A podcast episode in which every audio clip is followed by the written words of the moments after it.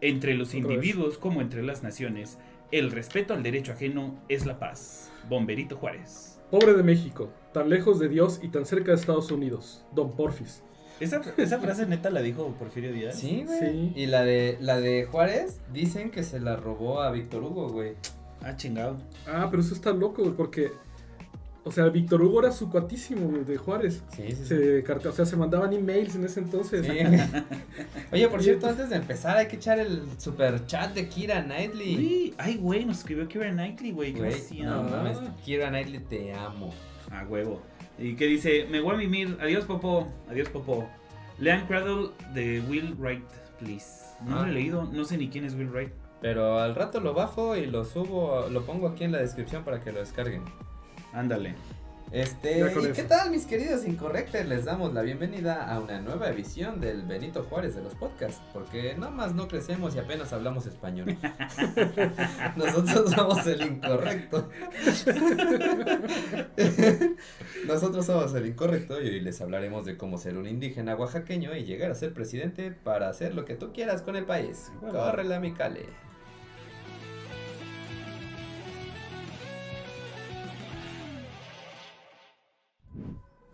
A huevo. ¿Y qué onda, gentucita? Yo soy René ALB y me pueden encontrar en Twitter, Twitch e Instagram como arroba esdogopus. Y ahora vamos aquí con el dictador de la información, el Cale. Pues ya saben, este, pueden seguirme este, en Instagram, en Twitter, arroba Cale Alcázar, Cale es con K. Yo no sé por qué no he hecho como unos putos banners con que salgan nuestros nombres. que somos güey. bien huevones y bien idiotas. Sí, va. Vamos Pero a bueno, hacerlos. algún día los vamos a hacer y los vamos a poner ahí. Cale con K, ya se Es que de están para los Patreons, güey. Si quieren saber, si quieren Si saber les quién es interesa, quién, quieren háganse Patreon, güey, y ahí va a estar. Y bueno, pues el día de hoy tampoco vino Touch, porque lo que pasa es que intentó levantarse en armas contra el gobierno, pero pues se equivocó de país y mató a la reina Isabel II. y pues está, está viendo cómo hacerle para escapar de vuelta a México, güey. Pero no se preocupen porque aquí tenemos a su reemplazo. Seguramente ni siquiera lo habían notado porque también lee de la chingada. Con ustedes, Horacio. Es que yo leo en latín, güey. ¿no? Ah, eso veo, güey. Mi nombre es Horacio Ruiz. Como soy el más aquí. viejo, ni tengo redes, pero no las ocupo apenas. Hasta busco discos en Mixup, güey. No mames. O sea, quien compra discos de Mix Up, güey. No Yo, mames. güey, no mames, me reprimí Horacio. ese día. Su computadora todavía trae el lector de CD. A huevo. Sí, güey, de hecho ya ni CDs, va. No, güey. Y a mí sí me gustaba ir a ahí a ver qué, qué encontrabas. ¿Y ahora Bueno, qué venden? ¿Ahora qué venden en Mix Up? Pues es Funkos, como el. güey. Sí, Funkos. Audífonos. Es como, es como el que está el. que está el del Como iPod, el- ¿no? Ajá. Ajá, sí, es cierto. Pero venden otras marcas que no son de iPod, pero Chale, no. Mixup, de- patrocínanos. de Apple. Sí. A huevo. Pero bueno, síguele. Bueno, y si quieren enterarse de lo que vamos subiendo al canal, solo entren A YouTube. a YouTube, suscríbanse, píquenle su campanilla y compartan todos los videos que se encuentran con sus peores enemigos. Para que se roban cabrón. A fin de cada episodio dura 14 años con el mandato de Juárez. A huevo. 14.5 para ser exactos. También pueden seguirnos a través de las redes del programa. Solo métanse a Facebook, Twitter y Spotify. Escriban en sus buscadores Incorrecto Podcast. Pican en seguir y denle like a la, chingui- a la chingada. Si supe que era Spotify. ¿no? Mira. Lo que yo estaba pensando que no iba a saber que era Spotify. Míralo, lo reconoció. Pero recuerden que además este podcast está patrocinado por ustedes mismos. Obvio. No olviden que tenemos eh, super chat, super gracias, este eh, superávit no tenemos, pero deberíamos de tener. y tampoco o, olviden entrar a www.patreon.com diagonal incorrecto podcast. Ah, donde- próximamente Gordy Fans, güey. A huevo, no se nos falta, güey, un OnlyFans. Donde pueden volverse miembros exclusivos de nuestro canal y seguir ayudando a la creación de este contenido que derroca el aburrimiento y termina rindiéndose ante la desinformación. Está buenísimo. Y hablando de cobardes que escapan y uno que otro enano indígena, René, háblanos de nuestros patrons. Ah, pues sí, muy bien. Queremos agradecer a nuestros bonitos patrios, Neto Ramos, Yolo González, Mefisto y Karim por confiar en este terrible proyecto de nación. De Peña Nieto. Gracias a ustedes, Eh, uno de estos días podremos irnos de pelada a Francia. Y no, ya en serio, muchas gracias a todos ustedes por sus donaciones. Eh, con ellas compramos equipo y eh, también traemos un mejor podcast y alimentamos a Horacio y a Cale. Pues como que no alcanzó este mes, ¿eh? bueno, pues es que, güey, píquenle ahí. A huevo. Este, no, y también compartan, ya saben, suscríbanse, si no, no pueden escribir aquí en el chat. Y este. Y nada, vamos a empezar. El día de hoy vamos a hacer acá un mashup. Mashup. ¿Cómo se dice mashup, no? Mashup. Este. Ay, ¿me Nada hablas? más. Se alocó el perro. Se habló con perro. No, vamos a hacer este acá. a hablar un poquito de Juárez y un poquito de. ¿Cómo se llama? Porfirio Díaz. ¿Cómo se llama? Para que veamos cuál fue el peor presidente. ¿Cuál fue el peor presidente? vamos, ¿sabes qué? Lo que, lo que creo que vamos a hacer aquí es este romper un poquito los esquemas que tenemos este en nuestra educación de, desde chiquitos. Sí, mo. Porque vamos a, a hablar realmente de qué hizo quién y, y cuál fue el legado de cada uno de ellos, ¿no? A huevo. Y desmentir Sí, sí, un poquito, ¿no? Porque este. Bueno, ya parece que fuéramos a las conclusiones, pero vamos a. es- ambos están envueltos en un chingo de mitos. Y, y este, pues vamos a ver pues, qué hizo realmente cada quien, ¿no? Ahora sí que a ver a quién le huele más la verga. Sí, realmente saber lo que en realidad fueron, ¿no? Y quiénes fueron en realidad. Pero primero, yo creo que nos tenemos que referir a los libros de textos de la SEP. Ah, la verga. ¿A los antiguos o los nuevos? Ah, a los neoliberales. A los. Sí, Sí, sí, los que todavía hablaban de, de... ¿Qué será? Ay, Bueno, se- no sé. Pero, o sea, por ejemplo, ahí sí, hay- hablaban de dinero. ahí, ahí sí, sí se nota un chingo como eh, lo que siempre se dice, o sea, como a través de la educación, pues también quieres que no se hace propaganda, güey, hacia un lado o hacia otro, ¿no? Porque, por ejemplo, cuando nosotros, este...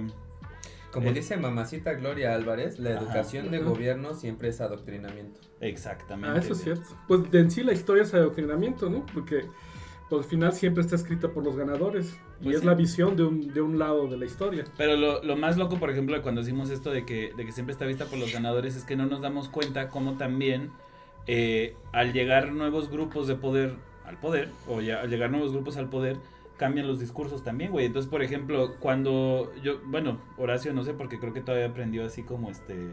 En este en el campo, güey. así, este. Horacio, Horacio no aprendió historia porque la vivió, güey.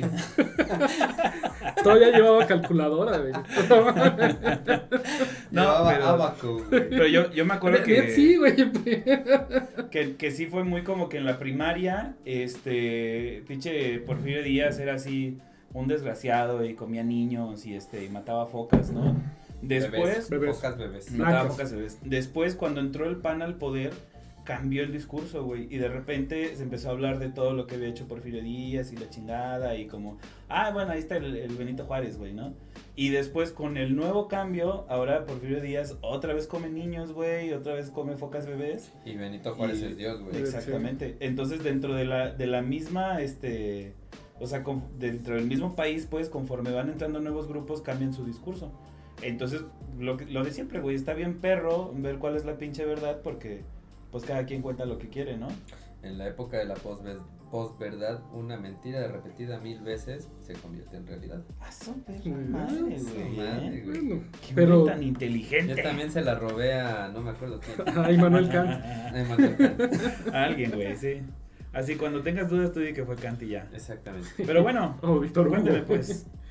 Arráncate, mi gordo. Bueno, les vamos a contar la verdadera historia de un indito que nació por allá de 1806 y que fue padre- hijo de padres eh, indios zapotecas. Vivió en Oaxaca y a los 13 años, y aquí es donde entra la historia de la oveja perdida que le dio ¿Esta es la que miedo se que se lo cogiera. Sí, no la perdió, salió- la embarazó, güey. Se le salieron los ojos, ¿no? Entonces, ¿cómo llegaba a decirle al tío, güey? No mames, ya la, la oveja ya está preñada. Vi. Entonces, a- por ese Ah, miedo. pero no dijo así porque Oaxaca, no hablaba español, güey. No, pero le dijo así como, ah, tata. De la chingada. Entonces, pues le dio miedo que lo agarraran a cinturonazos. En aquella época era permitido, no lo iba a demandar, ni iba a llegar derechos humanos a chingarse al tío, ni nada. Y pues agarró sus chivitas y se fue a Oaxaca. no hablaba español, no hablaba español, no hablaba latín, no hablaba nada, se hablaba zapoteca. Llegó a quedarse con su hermana y ahí conoció a un cura que... ¿El cura Melañonga? Sí, parecido, pero no. un No, guate güey, que se era, llamaba- era el cardenal Gasponte.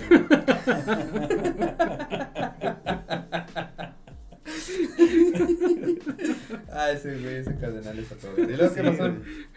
Encontró un don que se llamaba Antonio Salanueva, que era encuadernador y terciario de la orden franciscana, quien lo metió al seminario. En aquella época, pues si eras pobre, si eras indio, medías menos de unos 50 y querías aprender a leer, pues no te quedaba más que ser sacerdote.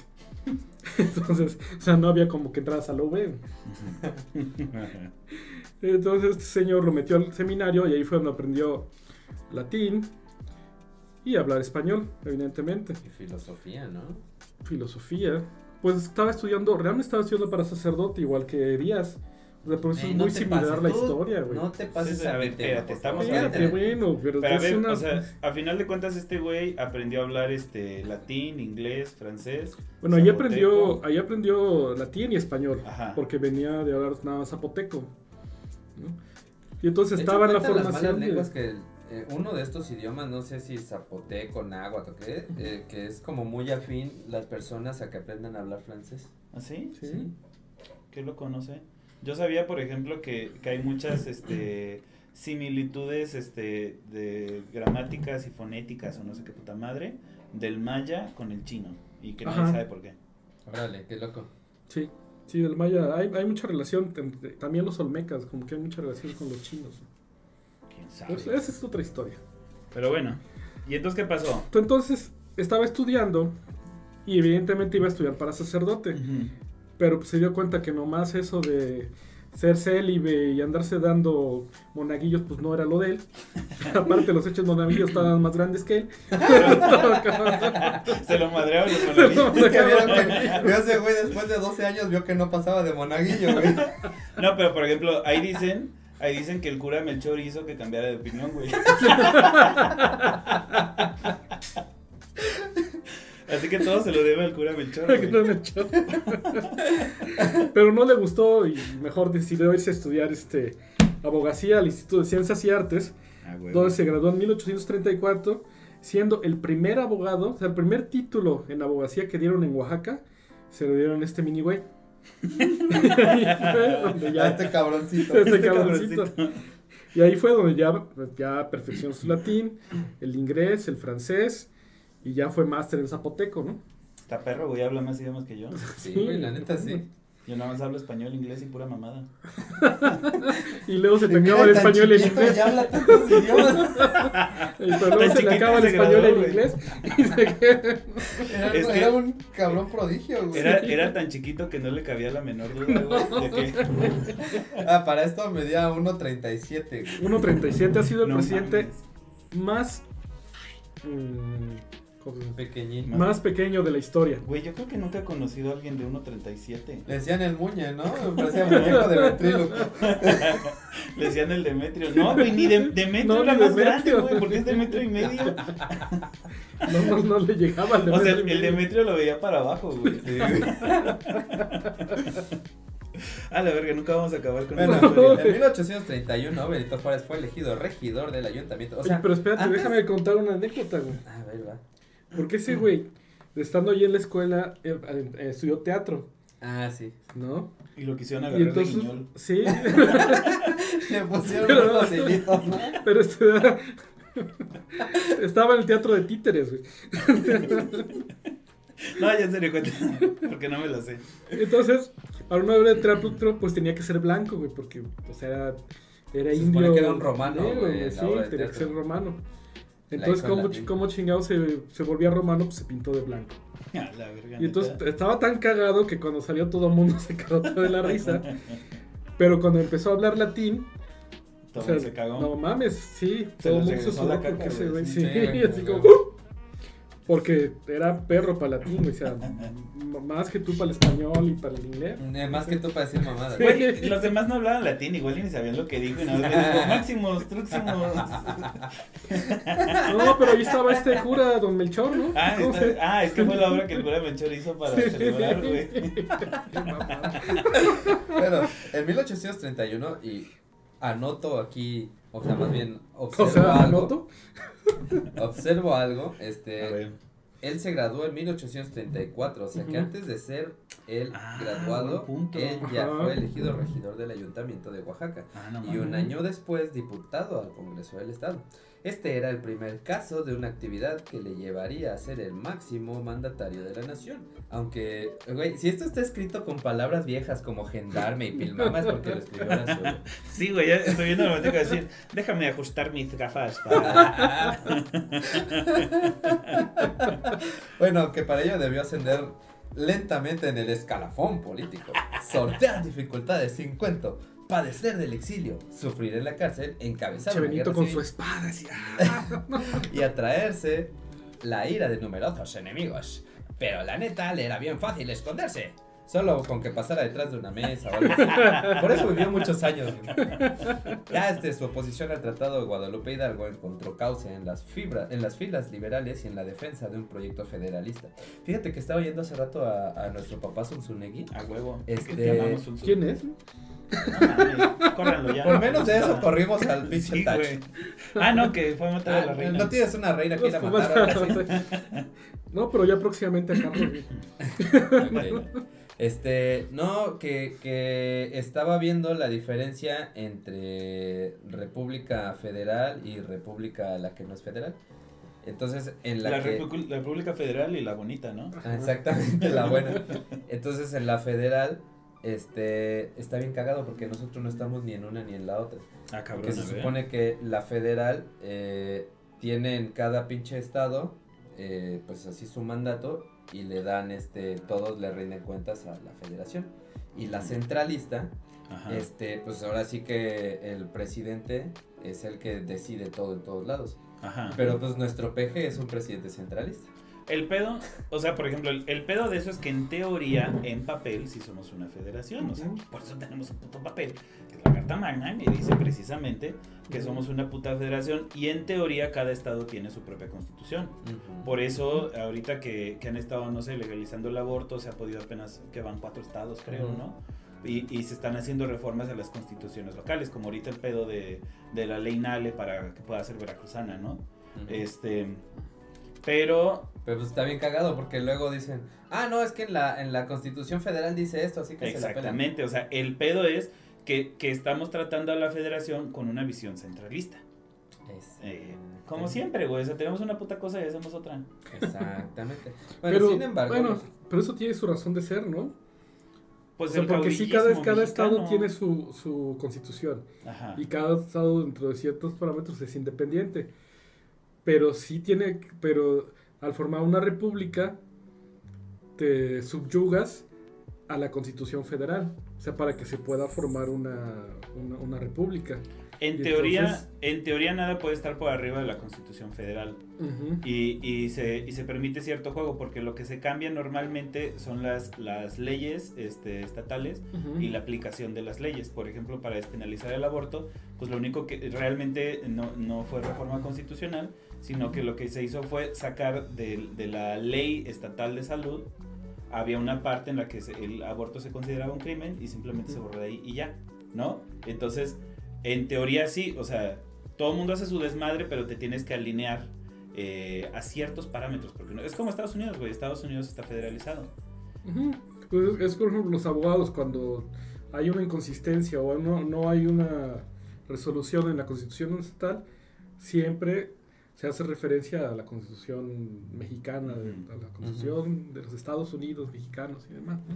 Eh, bueno, Pero bueno, bueno, entonces- sin embargo, los conservadores lograron una vez más hacerse con el poder en 1853, acaudillados por el general Antonio López de Santana, Ah, y bueno. Juárez se vio obligado a exiliarse en Cuba. Al cabo de dos años regresó y se adhirió al plan de Ayutla. Al triunfar el pro- pronunciamiento fue designado consejero de Estado y bajo la presidencia de Ignacio Comonfort se hizo ministro de Justicia. Ay, güey. Este, ¿qué nos vamos? Ah, guerra de reforma, ¿no? Simón. Pues obviamente eh, la- sus disposi- disposiciones legislativas, que fue lo que inspiró la constitución de 1857, tenía un corte así totalmente liberal y pues motivaron a la reacción de los conservadores, quienes se pronunciaron al año siguiente en el plan de Tacubaya. Vaya, vaya, Tacubaya. Vaya, vaya, Tacubaya. Este, Confort pactó con ellos, dio un golpe de estado y metió a- al bomberito Juárez a la cárcel. Y lo cual pues fue el detonante del conflicto civil que se llamó la Guerra de Reforma, eh, que fueron dos añitos, ¿no? Del cincu- del 58 al 60. Ujú. Eh, como presidente de la Corte Suprema de Justicia, Juárez, que había conseguido huir porque se escapó ahí entre los barrotes porque pues no había cárceles para niños. Salió caminando. Dice, no, yo vine a ver a mi papá, ya me voy. Te salió por abajo. Este, no, pero bueno, el güey este, este, ¿se dice pelo? Ah, no, pero se convirtió en el presidente legítimo. No, era el presidente Ah, legítimo. Legítimo. Legítimo. De acuerdo con la constitución. Eh, presionando a sus enemigos, eh, se- eh, presionado, perdón, por sus enemigos, se tuvo que refugiar en Panamá, pero regresó en mayo de 1858 para establecer su gobierno en Veracruz. Así es, señor. Una de las veces que Veracruz ha sido capital del país. Sí. Una de las veces. También Jalapa ha sido capital También del Jalapa. país. De hecho, pasó por Jalapa. país. ¿Con quién? ¿Con Carranza? No, con este. El que vivía aquí en el encero, güey. Ah, el. Chapo, güey. no, con Santana, güey. No, ese bien Jico, güey. Ah, perdón, equivoqué, era del otro lado. Ah, sí, es cierto, pues con Santana, Con también. ¿verdad? Bueno, Sí, el de la Este- cabañita de allá. De...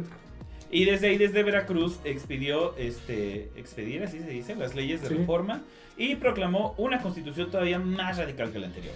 En 1859 su gobierno fue reconocido por los Estados Unidos y con su ayuda los liberales derrotaron finalmente a los conservadores en 1860. Los malísimos conservadores.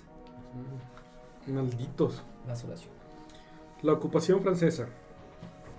Sin embargo, pues todas estas luchas de reforma y las guerras y el gobierno integrante, pues ocasionaron graves dificultades económicas.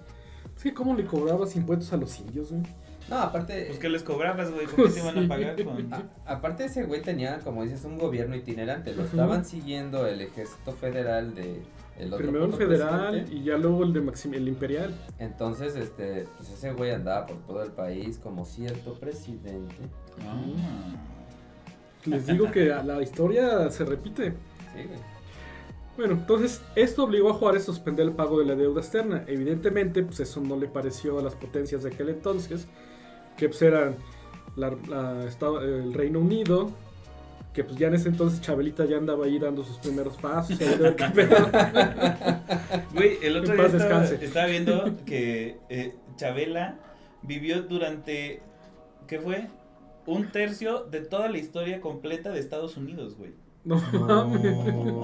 Estados Unidos lleva existiendo creo que 250 años, una madre así.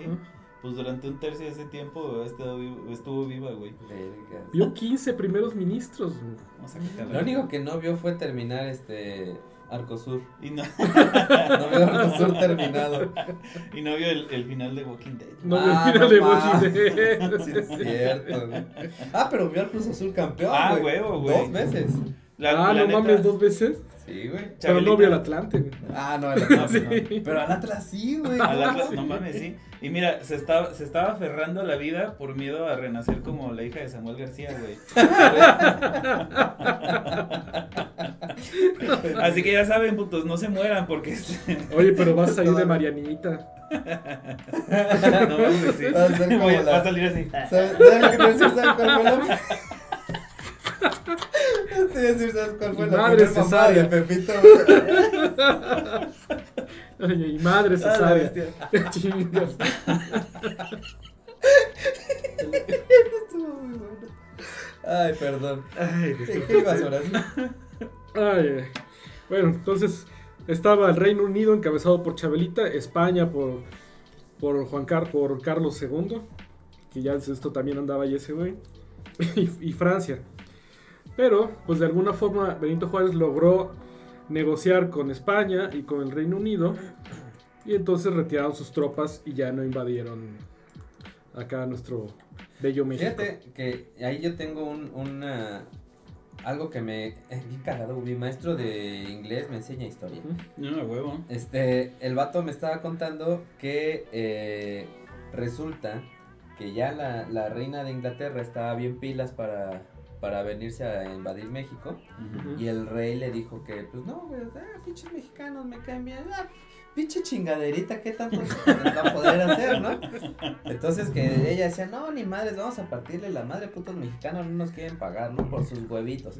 Y entonces, este, se, resulta que se murió el rey y la reina, así como en memoria del rey, hi- hizo lo que él quería y le, le dijo a, a Francia, ¿sabes qué? Me llevo mis canicas y pelea tu vato. Ah. Por eso no valimos tanto opinión. Te perdimos, güey, pero no perdimos. No, Pero, pero, no perdimos, pero ganamos la batalla de Puebla, sí. güey. No, güey, Si no, no estaría el monumento ese, güey, a la entrada. tienes toda la razón. ¿Y luego qué pasó, Horacio? Pues entonces los franceses dijeron, ah, huevo, nosotros sí nos chingamos a estos inditos. Y luego, mira, nada más, pinche pulgarcito, ¿no? Aparte de que lo que yo leí también es que Napoleón III quería, pues tenía sus rasgos imperialistas, ¿no? De, de- de que Francia resurgiera y que fuera, pues, una potencia como era Inglaterra en ese entonces, ¿no? Con colonias aquí y allá. Y pues tuvieron la oportunidad de instalar, pues, un, como un tipo virreinato aquí en, en México y respaldaron a los imperialistas para sacar al gobierno de Benito Juárez, ¿no?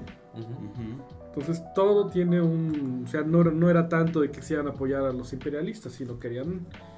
Venga, chepacá, ¿no? A huevo. Ante la instalación del imperio de Maximiliano, Benito Juárez se retiró al Paso del Norte. Ahí fue donde empezó... Bueno, ya, de hecho ya traía historia, ¿no? Le gustaba andar de viaje. Se aventaba unas giras Sí, iba al similar a norte. unas que yo conozco. y entonces, pues anduvo por todo el país, anduvo en, en Chihuahua, anduvo en Durango. Todo el- esto fue como una gira por el norte, más que nada, ¿no? Sí. Hasta que en 1867, pues ya derrotaron a Maximiliano y ¡pum! Lo- fusilan. los tenis.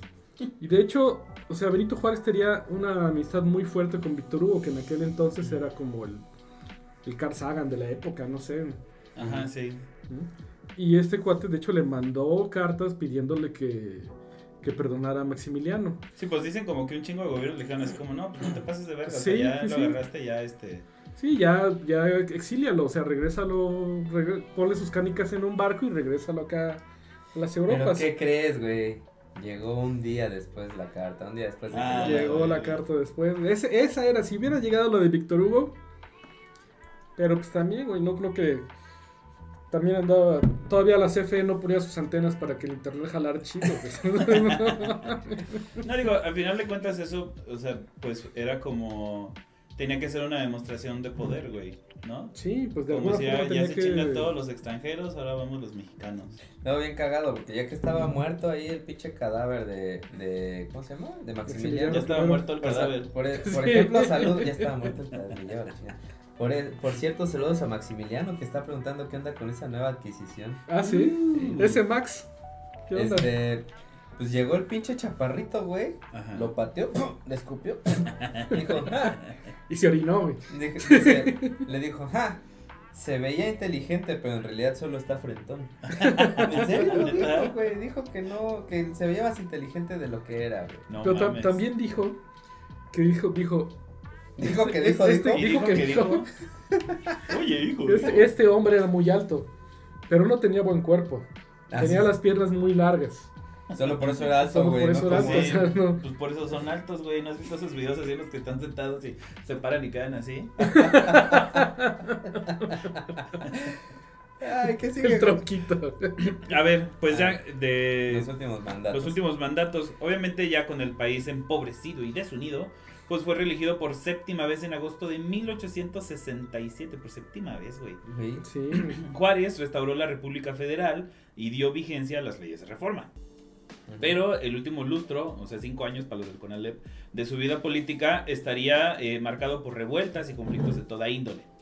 Por una parte, proliferaban en México brotes de bandolerismo y, sí, No, no te digo, o sea, se repite la historia. y grupos guerrilleros revolucionarios y por otra el sistema constitucional que se había impuesto tras arduas luchas contra las poderosas fuerzas de la reacción.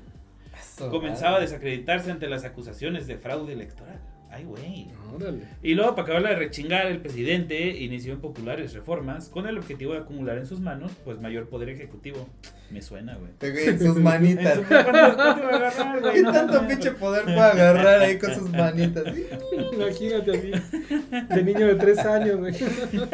Este hecho y el temor a que buscara perpetuarse en el cargo. Ay, no mames, ya llevo siete, siete Sí, sexenios, güey. Pues sí, Siete no, periodos, Siete Siete periodos. eran de ¿Cuánto cuatro- güey? ¿De dos años o qué de pedo? cuatro años eran. Pero no me dan las Pero, cuentas. pero no, no, pues es que, es que es un desmadre, güey. o No, sea, güey, ese- en esos tiempos yo creo que eran de dos años. O Es igual que eran decía. perioditos. Como ellos. Es que Eran eran cuatro de- años chiquitos. güey. Dependiendo del mapa lo que Es que en años chiquitos. Juárez, güey, un año, un año de gente normal son dos años Juárez. güey. No, güey, pero es que. Es que, o sea, cuando fue presidente, fue como presidente interino. Entonces no cumplió los cuatro años, cuando ya fueron uno o dos años. Ajá. Entonces allá es un periodo. Ah, la. Y luego entre que andaba allá y venía e iba, pues era presidente, luego no, luego sí, luego no. O sea, O sea, eran de meses, güey. sí, o sea, era un desmadre. Bueno, Bueno, pero el el, punto. el punto es que Porfirio Díaz este, tenía temor de que Juárez buscara perpetuarse en el poder y pues dijo, "Ah, voy a hacer mi propio partido con un nombre raro, Movimiento de Regeneración Federal, Ándale.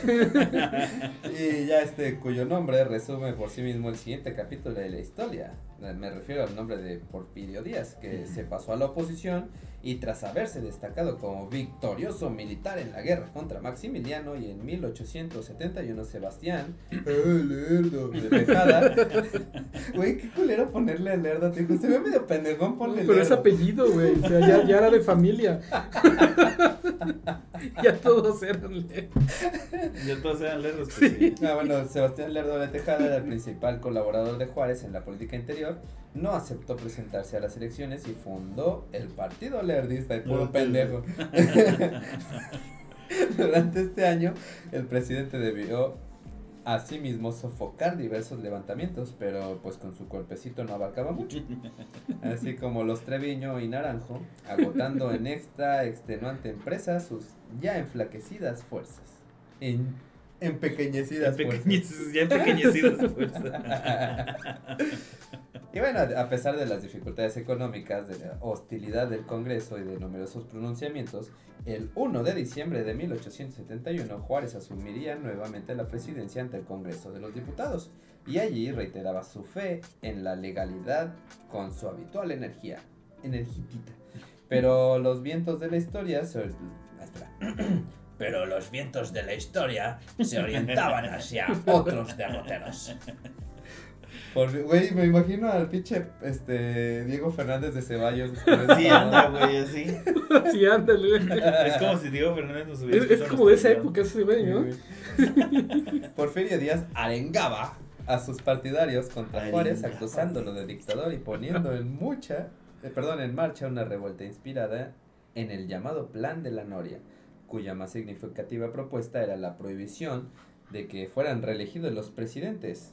Sebastián Pendejón de Tejada se, se alió con Porfirio Díaz y juntos se alzaron contra Juárez. Güey, o sea, ahora sí viene la frase más, más, este, de Diego Fernández. Vas. ¿Por qué? ¿Eh? A ver, a ver. Pese a que Juárez sobrevivió también a esta Ah. postrera andanada de sus Ah, pues. enemigos políticos. Pues sí. Reprimir el levantamiento, este... Ah, pues me sigo ya. Constituyó su último acto público. Pues con secreto estoicismo de indigna zapoteca. Venía soportando desde tiempos atrás una prolongada serie de disfunciones cardíacas, o sea, se lo estaba llevando la verga del corazón. La verga del corazón, güey. Hay una verguita también. Ay, su corazón. Y pues para pronto el, el vato se la peló el 18 de julio de 1872. Tras su muerte, el Congreso lo declaró benemérito de la patria y de las Américas. Un huevo. Y según que cuando ya andaba muriendo le pusieron una olla ahí con agua hirviendo en el pecho y luego le echaron el agua encima, cosa que pues lo revivió nada más para mentarles la madre porque pues no mames, ya el ratito se murió de verdad. Sí, pero que sí revivió y estuvo platicando con su Ministro con de... ministro de defensa y ahí diciéndoles, güey, no mames, acuérdense que es Claudia. Ah, no, perdón. Ah, no. Todavía le echas de hacer una mañanerita. Ah, la verga. Y bueno, pues ya este, durante el homenaje luctuoso, este, pues que ahí que todo fue muy solemne y este, como debe ser un oficial este, de un funeral de estado. Y pues es el primer testimonio que tenemos de la transformación de un hombre de carne y hueso en una figura mítica. Símbolo que fue Símbolo. utilizado para legitimar gobiernos, proyectos políticos o luchas sociales. Ya luego usaron su cuerpecito como este muñeco de ventríloco, así que también observamos la transformación de un hombre en un muñeco de ventríloco. Fue el primer Funko, güey. Ah, güey. ya estaba cabezón. Güey. Lo más cagado es este. Cuando ves una foto de, de. Porque hay creo que solo una foto o dos como de Benito Juárez. Y cuando lo ves y, y lo, lo comparas con el billete de 20 pesos, dices, ah, no seas mamón. búsquenlo, busquen, busquen ahí en, en Google. Pero en el de este, mil, ¿qué tal? Bueno, el de 500, ¿no? Ah, sí, ya todavía, ese ya sale más este tijereteado, puta. Como a lo Carnation, güey. Ah, ya es. Kardashian, güey. Pero bueno, Bueno, me gustaría que platicara, nos platicara Horacio que hizo la tarea, este, ¿por qué, cuál es el legado de Juárez y por qué se dice que es el mejor presidente de México? Para empezar, ¿qué eran Bueno. las, leyes de reforma, güey? Yo nunca Pues mira, vamos a empezar- eso en la primaria. vamos a empezar según la historia. O sea, como fue gobernador. La verdad es que como gobernador sí se la sacó el lindito. Ah, ¿poco? Perdón, perdón, perdón. Pues, pues no sacaba mucho, güey, pero sí. No se veía tanto. no se veía tanto. Pero sí fue bueno, o sea. El el- el güey dejó lana en el tesoro del estado. Aumentó, había 50 escuelas en todo Oaxaca, se aumentó a 100. Hizo caminos, de hecho fundó Huatulco. Y que gracias a eso, ya en lugar de traer las mercancías desde Acapulco, ya lo que implicaba costos, pues ya llegaban a Huatulco y de el ahí directo a, el a- a de Oaxaca. ¿no? Organizó la Guardia Nacional y pues eso dejó, la verdad es que sí dejó lana en el, El estado. en el estado, ¿no? Y luego como presidente, pues es que no sé, o sea, de lo que estuve yo leyendo, pues yo creo que su mayor logro fue conservar el gobierno republicano, impidiendo la instalación del imperio en el país, o sea, porque, pues, estuvo lucha, estuvo en contra de Santa Ana, que de alguna forma también quería ser un imperio, y se la pasó con su gobierno itinerante por todo el país. Luego Era llegó como circo, Maximiliano. güey. Era, era como carpa. güey. y luego llegó Maximiliano y lo mismo, o sea, el güey casi nunca estuvo en Palacio Nacional así, este, asentado con un gobierno formal y, y una, una etapa estable, sino casi digo, todos sus además 14 en años muchos tiempos no existía un pinche gobierno formal, güey. Apenas estábamos ahí como a los tropiezos. Algo que también estaba viendo de, este, por ahí que platicaban, es que, pues, güey, México había pasado 300 pinches años, este, siendo una monarquía y trabajando, viviendo en un país de, de corte centralista, ¿no? Ajá. Entonces, pues, quieren, quieren meter, este, elecciones y la chingada, y pues, como que ni le sabían, ni se nos daba, ni nada, ¿no? O sea, Sí. más bien, esto de las elecciones se hizo a modo de, porque lo pedía Estados Unidos. Sí, o sea, yo, yo creo que en, en gran parte, por ejemplo, parte de lo que podríamos decir de su legado es que al fin y al cabo él sí sentó las bases de lo que a partir de ella fue como el, el México institucional, federal, este...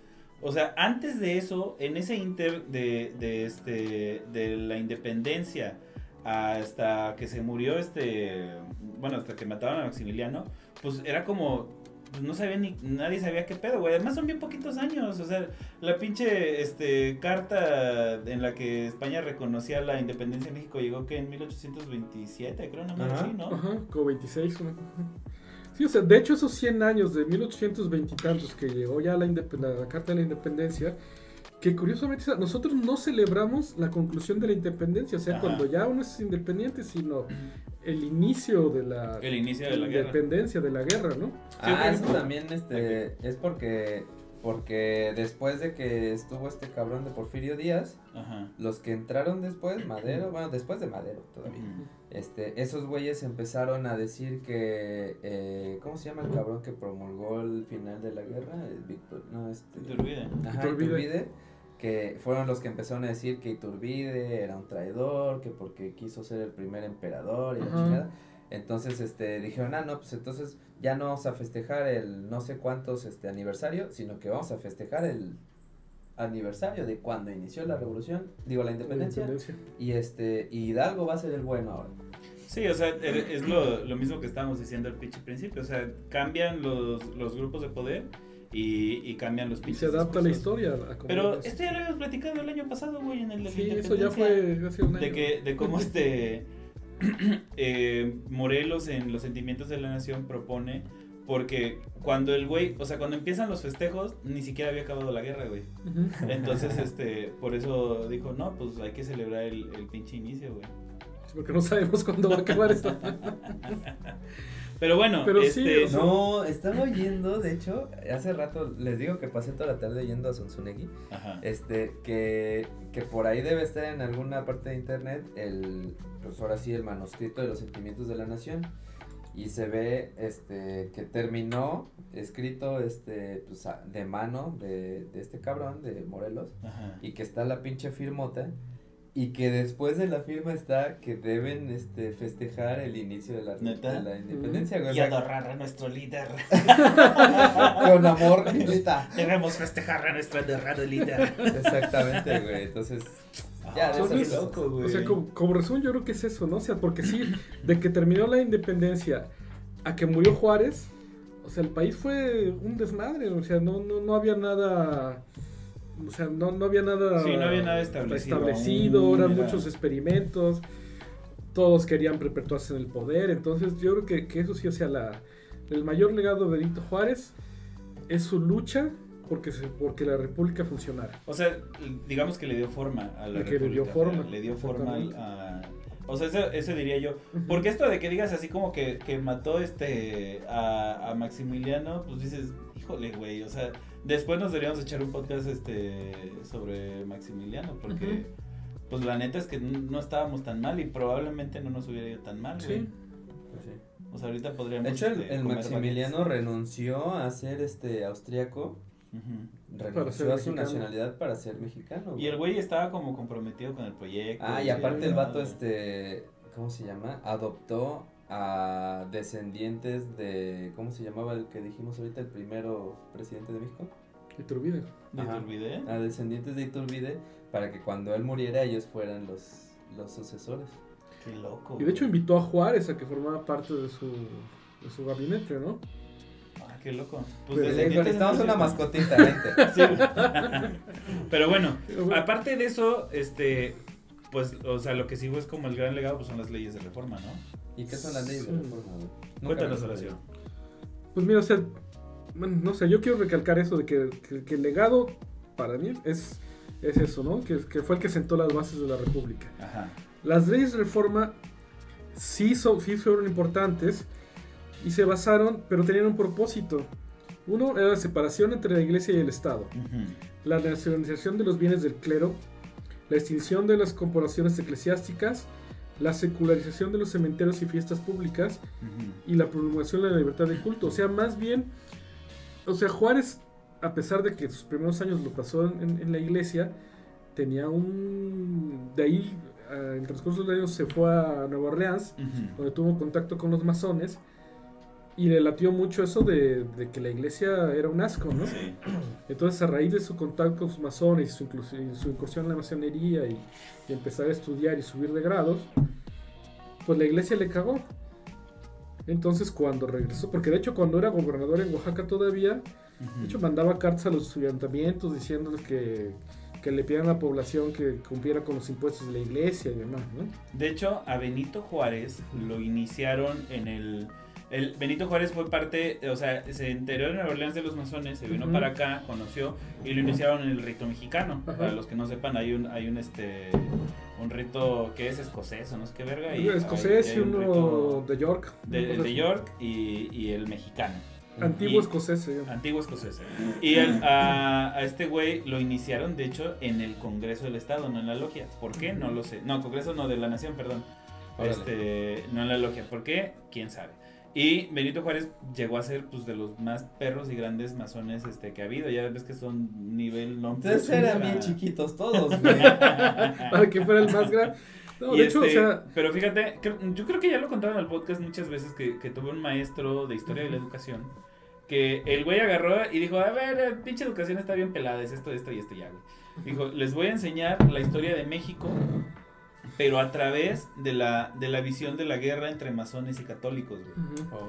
Entonces, eh, cuando uno empieza a interpretar los sucesos históricos de México, pensando en esta manera te das cuenta de un chingo de cosas, ¿no? Entonces, por ejemplo, eh, Benito Juárez llega a Masón y lo primero que empiezan a hacer es partirle la madre a la iglesia, ¿no? Lo cual, pues la, la neta es que para ese momento era muy necesario, porque en México todavía estábamos como eh, con este rezago de la Edad Media, o sea, del poder absoluto de la iglesia y casi casi decidiendo por encima de los líderes políticos y eso. Y pues sí necesitaban el putazo, güey, porque no estaban dejando, digamos, avanzar el proyecto de nación. De hecho, yo creo que fue de lo que platicábamos hace rato, de que Juárez fue el que su, su legado es la instalación de la República o las bases de la República. Pues a lo mejor es eso, que, que le pudo poner un hasta aquí a la iglesia. Sí, Y entonces, y ese periodo de instabilidad de los, de entre la independencia y cuando murió Juárez, pues es que la iglesia seguía mandando sobre todo sobre el país, ¿no? sí, además eran dueños de todo, eran dueños de todo. la gente, o sea... La neta es que en ese momento sí hacía mucho sentido. Se han de haber requerido muchos putos huevos para este para Sí. poder este promulgar Mira, y enanito, pero con un... sí, Le llegaban, güey. le llegaban hasta el piso, güey, no mames. Todo es También escuché por ahí que, que el Juárez en realidad también quería hacer como su culto y él Ah, quería sí. ser este como el papa. Ah, qué loco, güey. No sabía eso. Sí, de hecho, de hecho se, form- se formó una iglesia, una iglesia mexicana, era una iglesia cismática que tenía por presidente, o por o que lo encabezaba, era un ministro de la Suprema Corte de Justicia. Pero la idea es que fuera como la iglesia anglicana en, en- en- en Inglaterra, ¿no? Que la cabeza de la iglesia es el rey o la reina. Y entonces aquí lo que se quería era que Juárez fuera el... Pero este es el chiste. También había pues, motivos económicos, ¿no? Porque la iglesia en este entonces, pues te cobraba por enterrar a tus muertitos, te cobraba por casarte, o sea, te cobraba por todo, ¿no? Pero mira, ahí les va un pequeño resumen para los que no estudiaron en México o si estudiaron, pues estudiaron en línea y no se saben las pinches este, leyes de reforma. Ahí le- les va así, repaso rápido, ¿no? Primero fue la ley Juárez, que fue en el 55, Ujú. y que básicamente lo que hacía era como restringir el poder de los, de los tribunales militares, de los tribunales eclesiásticos y la chingada, a que se metieran en sus propios pedos, güey. Así, ah, pues, ¿sabes qué? Tienes un pedo ahí con un cura, Ujú. chingatelo ahí, pero no te metas en el, en el gobierno, ¿no? Básicamente eso era. Después fue la ley Lerdo, en, un año después. Y ahí básicamente la característica principal era que este, todo predio urbano, rural que perteneciera a corporaciones eclesiásticas, civiles y lo que sea, Venga, sería asignada a los que la estaban utilizando. O sea, el, el güey básicamente acabó con los latifundios, ¿no? Esa ley está bien pendeja. Ah, ponle ley lerdo. Ley Lerdo.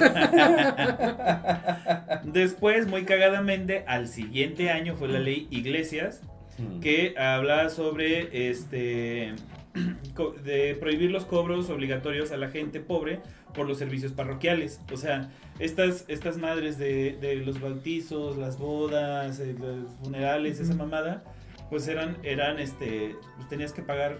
Ahorita no sé cómo sea, o sea, yo podría ir a la Sí, iglesia pagas, y, puedo pedir una No es misa que y te no piden pagar. una donación. Sí, güey. te piden una donación. Por eso, pero si llego y les digo que no tengo lana, En teoría te deberían decir, ah, pues no hay pedo, pásale. Ujú. De caso. sabe, güey. Yo, yo, a tu- yo no soy católico, pero cuando me ha tocado ir a misas así de fiestas y eso, luego la pinche viejita así, casi casi te pone la puta canasta así como, ahora puto, ¿no? O ah, sea, pero, pero o sea, lo que pagan, esa parte de la limón, o sea, tú si vas a bautizar a tu, a tu bendición, Sí. tú le tienes que pagar aparte. No vaya, de digo, que si así se ponen, yo, yo me imagino que si voy, quiero bautizar a mi hijo, pero no quiero pagar, no creo que lo bauticen. Pues en teoría sí. ¿Quién sabe, güey? Habría, habría que ver eso. Pero bueno, O sea, en teoría sí. Realmente, pues, a lo mejor te va a costar encontrar un padre que lo haga, ¿no? Pues sí. Y ya después de eso, pues surgieron como otras leyes que fueron, este, pues aledañas, ¿no? En el 59, acuérdense que es 1859, la ley del registro civil, que le quitaba el control de los registros y todos los procesos relacionados con el nacimiento, Mm. matrimonio, muerte, a la iglesia y se lo brindaba al Estado, Mm. ¿sí? Ujú. Dato curioso, muchos de los de los registros civiles están construidos en donde antes eran conventos y donde eran Ah. este Oh. eh, ¿cómo se llaman los Pinches conventos? huevones, no se quisieron llevar los archivos, güey. Dije, nah, mejor ¿Cómo tenemos se llaman los conventos de los curas? Este, seminarios, ¿no? Seminarios. Con- bueno, seminarios donde monasterios, estudian, ¿no? el- seminarios son cuáles son universidades y conventos son...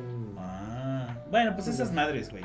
Y este, y dato curioso, eh, de lo que hablaba de la guerra entre masones y, católicos, cada, cada uno de estos espacios apropiados le construían normalmente eh, una estatua de, de las virtudes masónicas Entonces, para que se emputaran la iglesia. Ajá, era como una especie de burla. Entonces, por ejemplo, si tú vas a Veracruz, el registro civil está justo entrando, bajando el, el pinche puente de- por los puertos.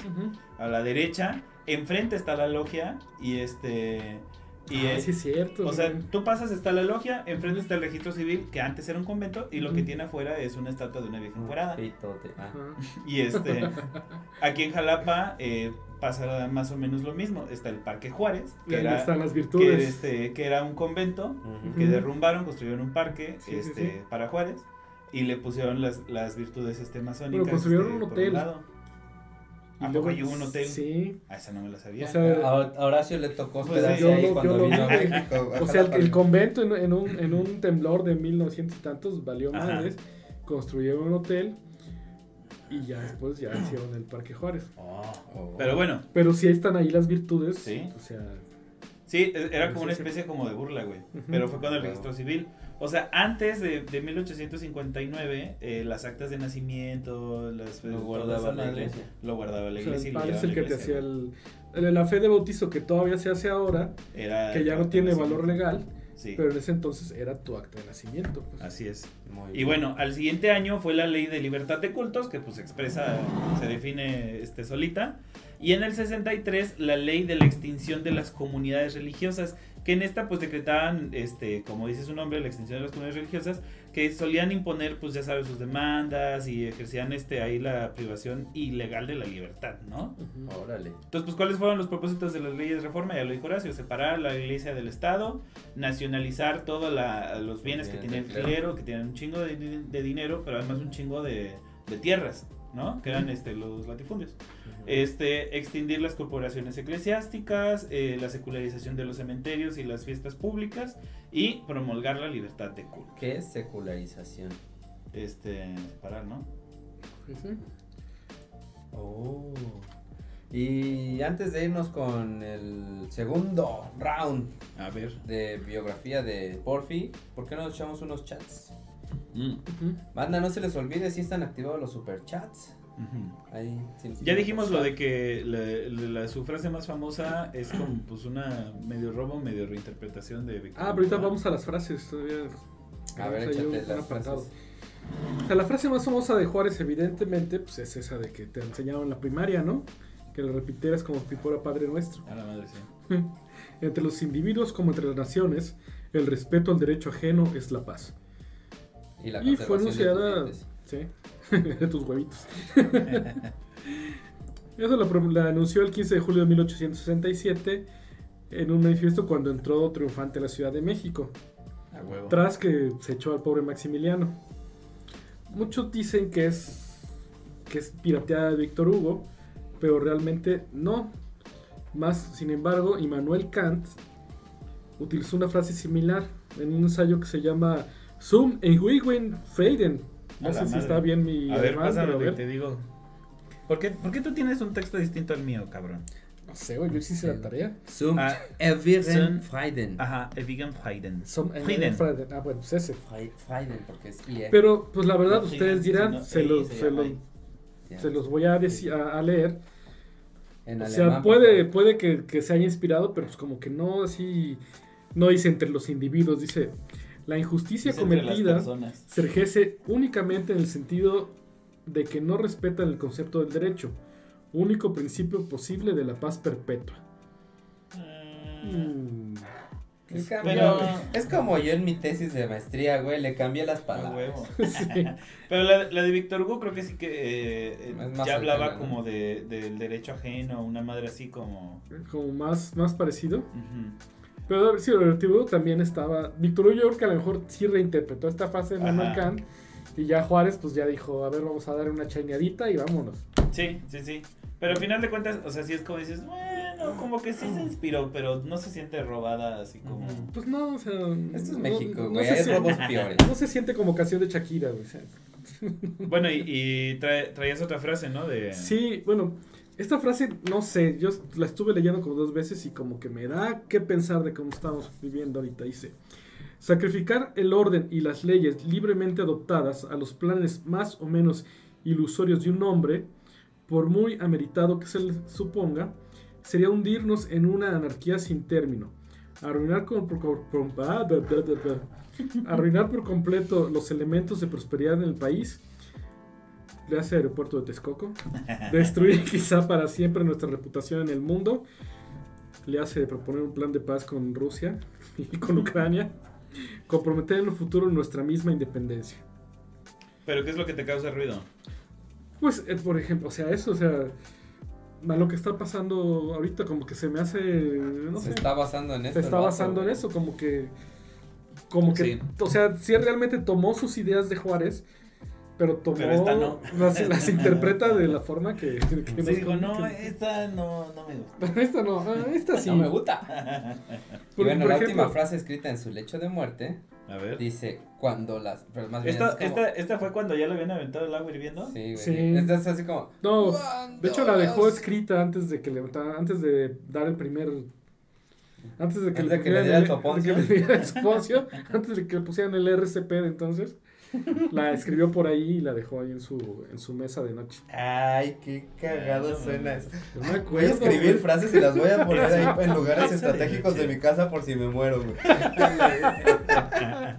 Dice, cuando la sociedad está amenazada por la guerra, la dictadura o la centralización del poder pueden ser un remedio para aquellos que atentan contra las in- instituciones, la libertad o la paz. O sea, de ahí se agarró Porfirio Díaz, güey. De ahí se agarró Porfirio Díaz también. Y dijo, no, no mames, ya lo dijo del Beni, ya, Ajá, güey, sí, sí, sí. chingar a su madre. Y hay que esperar 2024 nada más, a ver. Pero no íbamos a hablar de eso, ¿verdad? Perdón, perdón. Ahora, que, que, que no es mentira, güey. Que claro. O sea, el, el problema es. El, el problema de las, de las dictaduras, de los principios de las dictaduras a menudo, no es un problema organizacional, es un problema ético. Exactamente, lo platicábamos con Sun Tzu. El pedo, el pedo de estas dictaduras no es que, que estén mal la- los preceptos que muchas de ellas tienen. Ajá. Más bien lo que está mal es la cabecita de la persona que lo lleva a cabo. ¿No? De Pues hecho, es que- era, era lo que les, este, les decía yo la otra vez en, en el chat. O sea que a final de cuentas, casi todas las dictaduras prosperan en los primeros años, güey. Sí. O sea, en, lo- en los primeros años, normalmente, excepto Nicaragua, normalmente el país mejora Sí.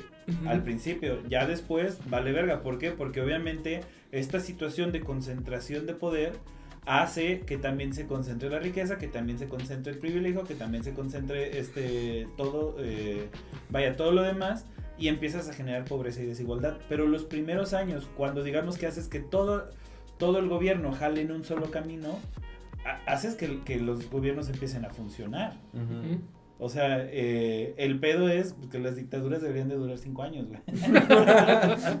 y cambiar de dictador este por No, medio pero es que también legal. mucho tiene que ver con, pues, con la, eh, no sé, la entropía del ser humano, ¿cómo decirlo?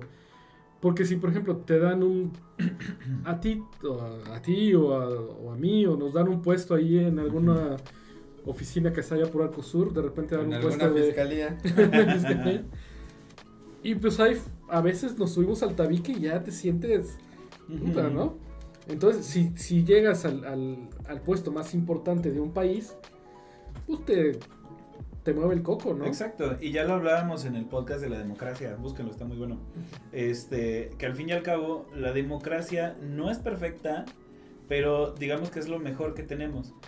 O sea, eh, hay un chingo de problemas. La- precisamente la variación política, la variación de grupos en el poder hace que un chingo de proyectos se derrumben, hace que un chingo, o sea, que muchas cosas no funcionen porque, porque muchos proyectos necesitan más de seis años para prosperar, güey, ¿no? E independientemente del- de, lo que pase ahorita y que nosotros nos podemos burlar del viejito y de su tren y de su central avionera y que podemos este, quejarnos de, de sus becas y eso, la verdad es que no vamos a saber si funcionaban porque el, el siguiente presidente que llegue, quien sea, a menos que sea Claudia Sheinbaum, va a cambiar los proyectos, ¿sí? Y entonces se van a truncar y quién sabe, güey. Pues igual ahí está el aeropuerto de Peña, güey. Que es lo mismo que pasó con el aeropuerto de Peña y que es lo mismo que pasa a final de cuentas con casi todos los programas, menos los programas clientelares como ahora es este las becas, que antes se llamaba oportunidades, que antes se llamaba Prospera y etcétera, etcétera, que es el único que se queda porque es clientelar, ¿no? Nada más cambia de.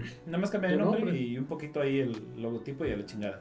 Entonces, o sea, pero a lo que yo voy, este, es que seis años son muy poco para un proyecto de nación, güey. Cálmate, peje.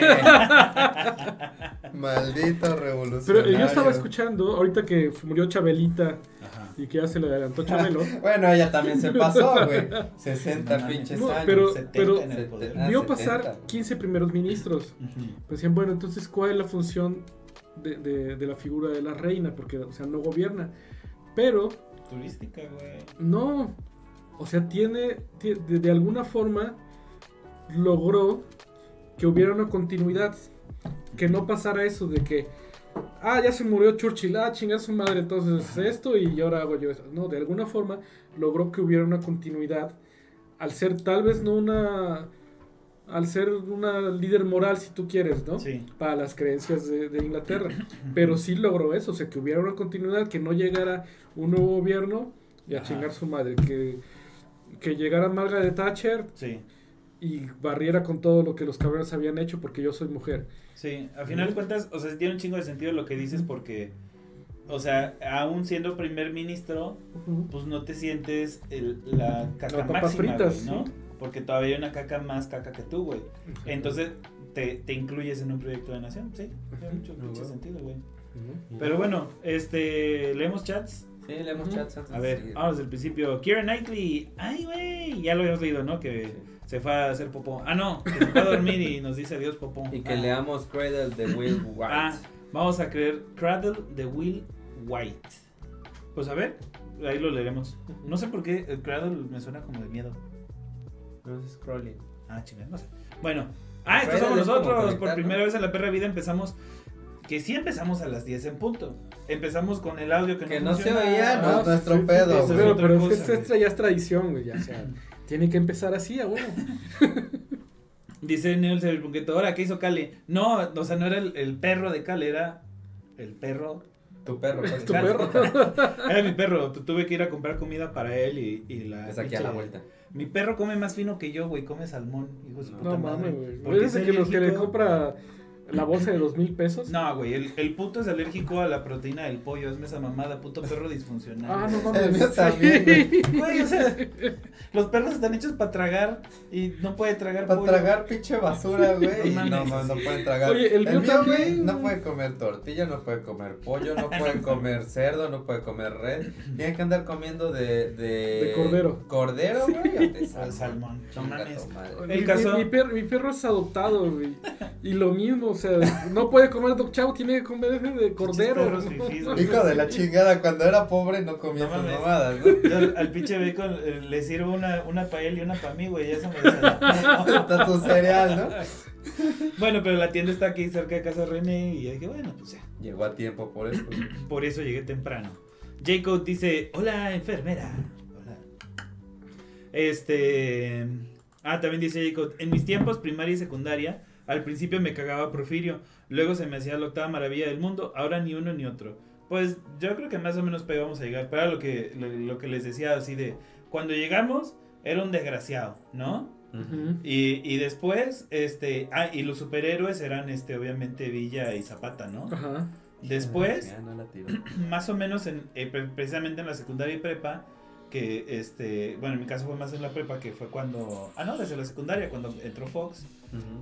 Cambió el discurso y entonces, bueno, no era tan malo, ¿no? Ahorita vamos a contar qué hizo y qué no hizo. Fox en aquel momento quitó este a Benito Juárez de todas las oficinas de gobierno. Ajá. Ajá. Y ahí les va, ¿sabes dónde se vio también mucho con los billetes? Cuando nosotros éramos niños, había un billete de 10 pesos con Emiliano Zapata. Ajá. Cuando, Ah, sí, cierto. cuando entró Fox, quitaron el, el billete de 10 pesos. Ujú. Casualmente desapareció y desapareció la adoración a Zapata Y a Villa. y a Villa. ¿Sí? Ah. De Villa no ha habido billetes. ¿o? Y el otro, y el otro billete este, que quitaron fue el de Zaragoza, que era el, el de 500 pesos, y lo Mm. cambiaron por Diego y Frida. Ignacio Zaragoza estaba en los billetes porque se supone que ganó eh, la, batalla de Puebla. Puebla. Ahorita no sé si bien en el, eh, lo pusieron ahí, pero dicen que el que realmente ganó la batalla fue Porfirio Díaz. Así es. Más Zaragoza bien- estaba enfermito. Más bien Zaragoza creo que ya había ordenado la retirada y Porfirio Díaz, que era el- en ese momento era comandante creo, Él nivel con- abajo. Ajá, con su pelotón dijo, ni madres, vámonos. Ya se estaban retirando, de hecho, los franceses. Y este cabrón fue y los remató. A huevo. Y entonces, como, o sea, se piensa o podría uno inferir que quitaron a Zaragoza de los billetes como en un sentido decir, no podemos poner a Porfirio Díaz en los billetes porque se nos viene todo el mundo encima porque comía focas bebés, pero este pero sí podemos reivindicar un poquito esa parte de la historia, ¿no? Entonces, Sí. Pues ya, ahorita veremos qué tan malo fue este Don Porfis, ¿no? Mars Langley, ay güey, what time are you talking about? Or Mighty Emperor Maximilian of Habsburg. Pues ya, ya hablamos de él. Ah, ese Este- es mi maestro de inglés que me enseña historia. Ah, con razón. ah, con razón le dijo I was mentioned on the stream, a huevo. Yeah. Este eh, Maximiliano Bautista Camacho dice, ¿y esa nueva adquisición? Mm, mm, mm. Es el, el touch, pero este con esteroides. Eduardo Zambrano Piña, ay güey. Buenas, buenas. Bueno, Luego el Zaratustra, ¿qué onda incorrectos? Saludos desde Morelos. Saludos, Morelos. Saludos. Saludos, Sari. Tustri. Saritustri. Sari Tustri. Eh, Miguel Ángel Barrios. Nos ah, está viendo Nicaragua. desde Nicaragua, ¿eh? ¿Ah, sí? Órale. A huevo, saludos a Nicar- Nicaragua. De algo sirvió el fin de semana. Sí, Todos güey. excepto Nicaragua, sí. Ya, nos falta un podcast de Nicaragua, ¿verdad? Sí. Sí, güey, me da miedo porque creo que voy a ir en enero, pero en febrero lo hacemos, güey. Ya, ya que regrese yo de Nicaragua ya podemos hablar mal del gobierno. Ese eh, no, No, vamos pero- a ser nosotros, va a ser Patricia. eh. Pero nosotros no vamos a ir, ¿no, cabrón? Güey, yo no voy a ir a Nicaragua, güey. Ni tengo familia allá. bueno, eh, Garit, ¿qué onda Garit? Dice, el pedo es que la línea entre estadista y dictador es bien delgada. Y al menos aquí los revolucionarios dijeron, no, reelección mis huevos. Pues, o sea, la historia de México se puede contar como la historia de todos los que se han querido reelegir y los han matado, güey. Sí. Para empezar, Oye, todos los que ay, dijeron que la reelección era mal. mala Todos se y luego se religieron. reeligieron y luego fue una sucesión de, de, ah, no mames, yo quiero ser presidente, te mato y luego te mato a ti, luego te mato a ti y se van matando unos a otros. Y si ustedes creen que la matazón por los religidos acabó con Díaz, pues no es cierto, güey, porque después un chingo también se quisieron reelegir. Pues el o sea. pinche, el Ah, pues pinche. Madero, güey, lo mató. Ah, sí, no. Madero lo mató. Obregón. Pues esa fue una rachita, Madero. Pues la Desde- escena trágica se vino ahí. Ajá, Sí. desde, ¿Cuántos desde? Zapata, desde, ¿cómo se llama? Villa, también que quería ser este, presidente. Emilio Carranza. Ajá. Emiliano Carranza, que también lo mataron. Pero Obregón sí, sí se iba a reelegir y lo iba a lograr. El pedo es que lo mataron. Pero Ajá, Obregón, Obregón robaba poquito, güey, porque No, nomás tenía una mano. Nada más le sale con un brazo, güey. Güey, y sí De sabían hecho, que, está, que la- está el brazo. Ya no, güey. Ya Ya, no. la destruyeron. Para allá No, iba yo. sí. La mano de Obregón, que realmente no era la mano, era desde el codo. El Estuvo, antebrazo. Ajá, estuvo en, en Formol, en el este, en el monumento de ¿cómo se llama este? De Reforma. En el ángel de la independencia. No, en ¿No? este, en el arco. Ah, no, en el monumento de la revolución. El monumento a la revolución estuvo El arco del triunfo, no, güey. Ah, güey. No, es que es un arco, por eso. Este. Bueno, son unos pinches arquitos con una cúpula, ¿no? Ajá. Este. eh, la puta mano de Obregón estuvo ahí y la podías ir a ver hasta algo así como el 94, La una madre podías ir a así, güey. estrechar. Pero la- sus descendientes, pues dijeron así como que no estaba chido. Y la pidieron y según la, la, la incineraron. Sí. Ay, qué mamón. Sí, güey. Pero hubiera Han estado bien sido chido millennials, igual, güey. Estaba bien chido tenerla aquí, güey. No Güey, mames. no mames. Lo que sí está en Formol y sí puedes ir a visitar es el pito de Rasputín. Sí, güey, es cierto. Ah, porque era excepcionalmente largo. es más, te puedes tomar una selfie con Le eso. medía güey. creo que 26 centímetros, una madre así, güey. no mames, güey. Sí, Sí, sí. La vas a matar, perro. A su verga. Güey, a Rasputín lo intentaron matar ocho veces. Ese güey estaba muy cabrón. Le dispararon, lo envenenaron, lo Hay aventaron que hacer un podcast de Rasputín, güey. Ah, estaría chido, güey. Pero bueno, el punto es que este... Como que, nos, como que tantito, ¿no? Yo no sé, yo no sé, güey, o sea, ¿a quién se le ocurrió esa idea de poner la manita de ese cabrón? O sea, somos mexicanos, cabrón. Dicen, o sea, que el, el vato, eh, porque el güey la perdió en eh, batalla. Qué Batalla. descuidado. No, y que el vato fue así, tú, recoge mi mano y tráetela para acá, cabrón. o sea, A huevo. y, que, y que en ese momento, pues, la, la recogieron y... Se la querían volver a, a. a ver si en el 2000 la podemos volver a hacer. Por eso les decía que no se preocupen si se quiere reelegir, porque... Digo, 40 años no creo que dure, güey. ya se me doy para mañana. Y pues, quién sabe, igual y se repite la historia. Oli, Yoli. Yolo, Oli Yoli, dice, hola, buenas noches jóvenes, buenas noches jovena. Es- Y el Garit, arriba Zapata, ¿cómo Arriba no? la otra. Ay, deberíamos hablar de, de este, ah no, pero es hasta, hasta Don Porfis, para hablar del, del- de la pintura del Zapata gay y de su... Ah, ya, ¿Sí ya. eso, no? Sí, sí, sí. Ah, el sí, Zapata era gay. Sí, sí, Bueno, Fue a principios de este sexenio, ¿no? sí. Más o menos. Se, se desató, la, o sea, la historia ya se sabía, pero estaba muy oculta. Y se desató con este... No, Zapata, Zapata no se daba solo porque no se llegaba, güey. Sí, güey, pues o sea... güey le daba lo que se moviera. nada O más, sea, puede este, ser los dos, también Pancho Villa, o sea, era lo mismo. o sea. Pues el que es puerco es puerco, güey, Sí. agarras parejo, ¿no? Pero sí se rumora que Zapata sí bateaba también. De repente se le No, pues olvidaba. eh, está, hay cartas en, en las que está pues casi demostrado que el güey andaba con el sobrino de, de Don Porfis. Que precisamente es el güey del, eh, No, vean el, no, el no. baile de los Ah, 40 pero no, ese, y- ese fue el yerno. El yerno era, el, perdón. el del el baile de yerno. los 41 es el Sí. yerno. Ah, yo creí que el de los 43 y yo te decía, ¿hicieron un No, baile? ya hicieron una cumbia, ¿no? Ah, la madre. Ay, perdón, Dios. No, sí es cierto, ese era el, el yerno, El por eso me yerno. estoy confundiendo. Y Zapata ya no me acuerdo, entonces andaba con el primo, el sobrino o el yerno. Ah, Pero con algún- familiar, Pero cogía, no. cogía con un familiar de Porfirio Díaz, güey. O sea, qué poca madre, ¿no? El pinche burla ahí. Pero bueno, no estábamos hablando de eso. ¿Ya terminamos con Juárez? Ya. Esto de con- que la carnita ya la verga, ¿no? Ah, pues nada más, este, así como hacer mención honorífica de que su hijo era un chingado junior.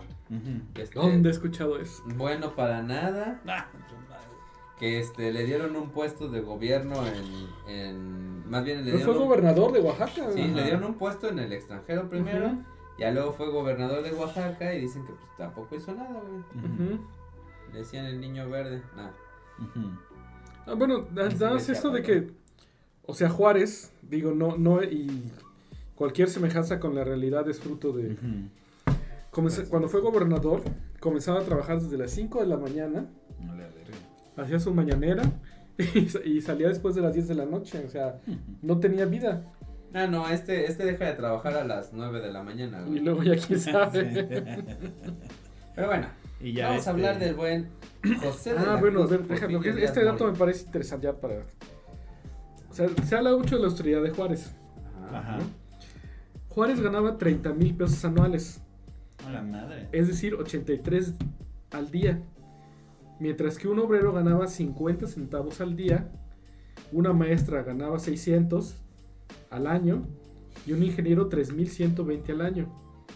O sea, vamos a hacer así más o menos, estamos hablando de que ganaba 10 veces más que un ingeniero, ¿no? Ganaba 10 veces más que un ingeniero fregón.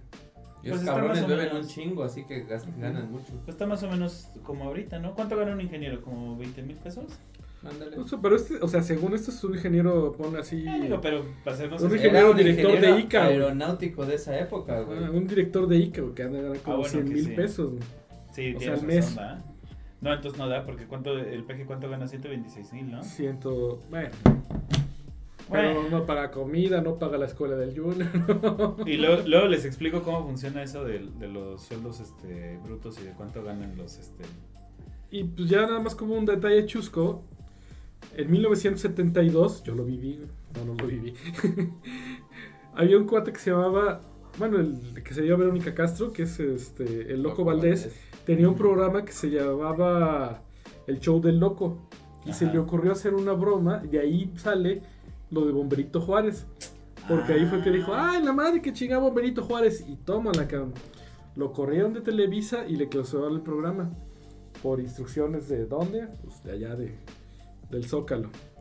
Ah, Y güey. 60.148 calles o avenidas se llaman Benito Juárez en México, La de las madre. cuales 1.528 de ellas están en Veracruz, siendo la entidad con más calles en honor al bomberito.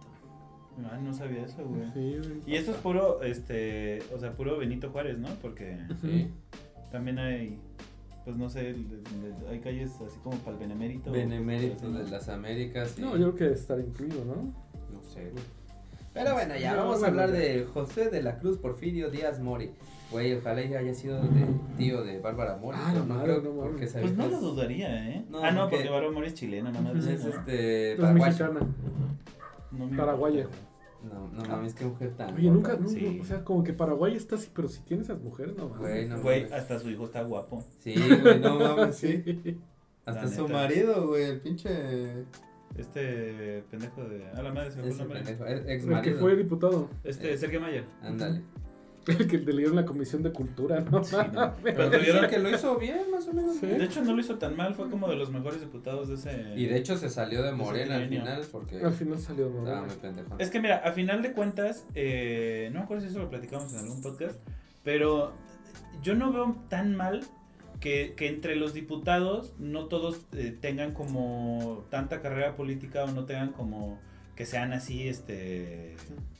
No sé, güey, o sea, políticos como tal. Porque al fin y al cabo se supone, se supone que, los, que los diputados deben ser la, represent- la representación del pueblo ante el poder. ¿no?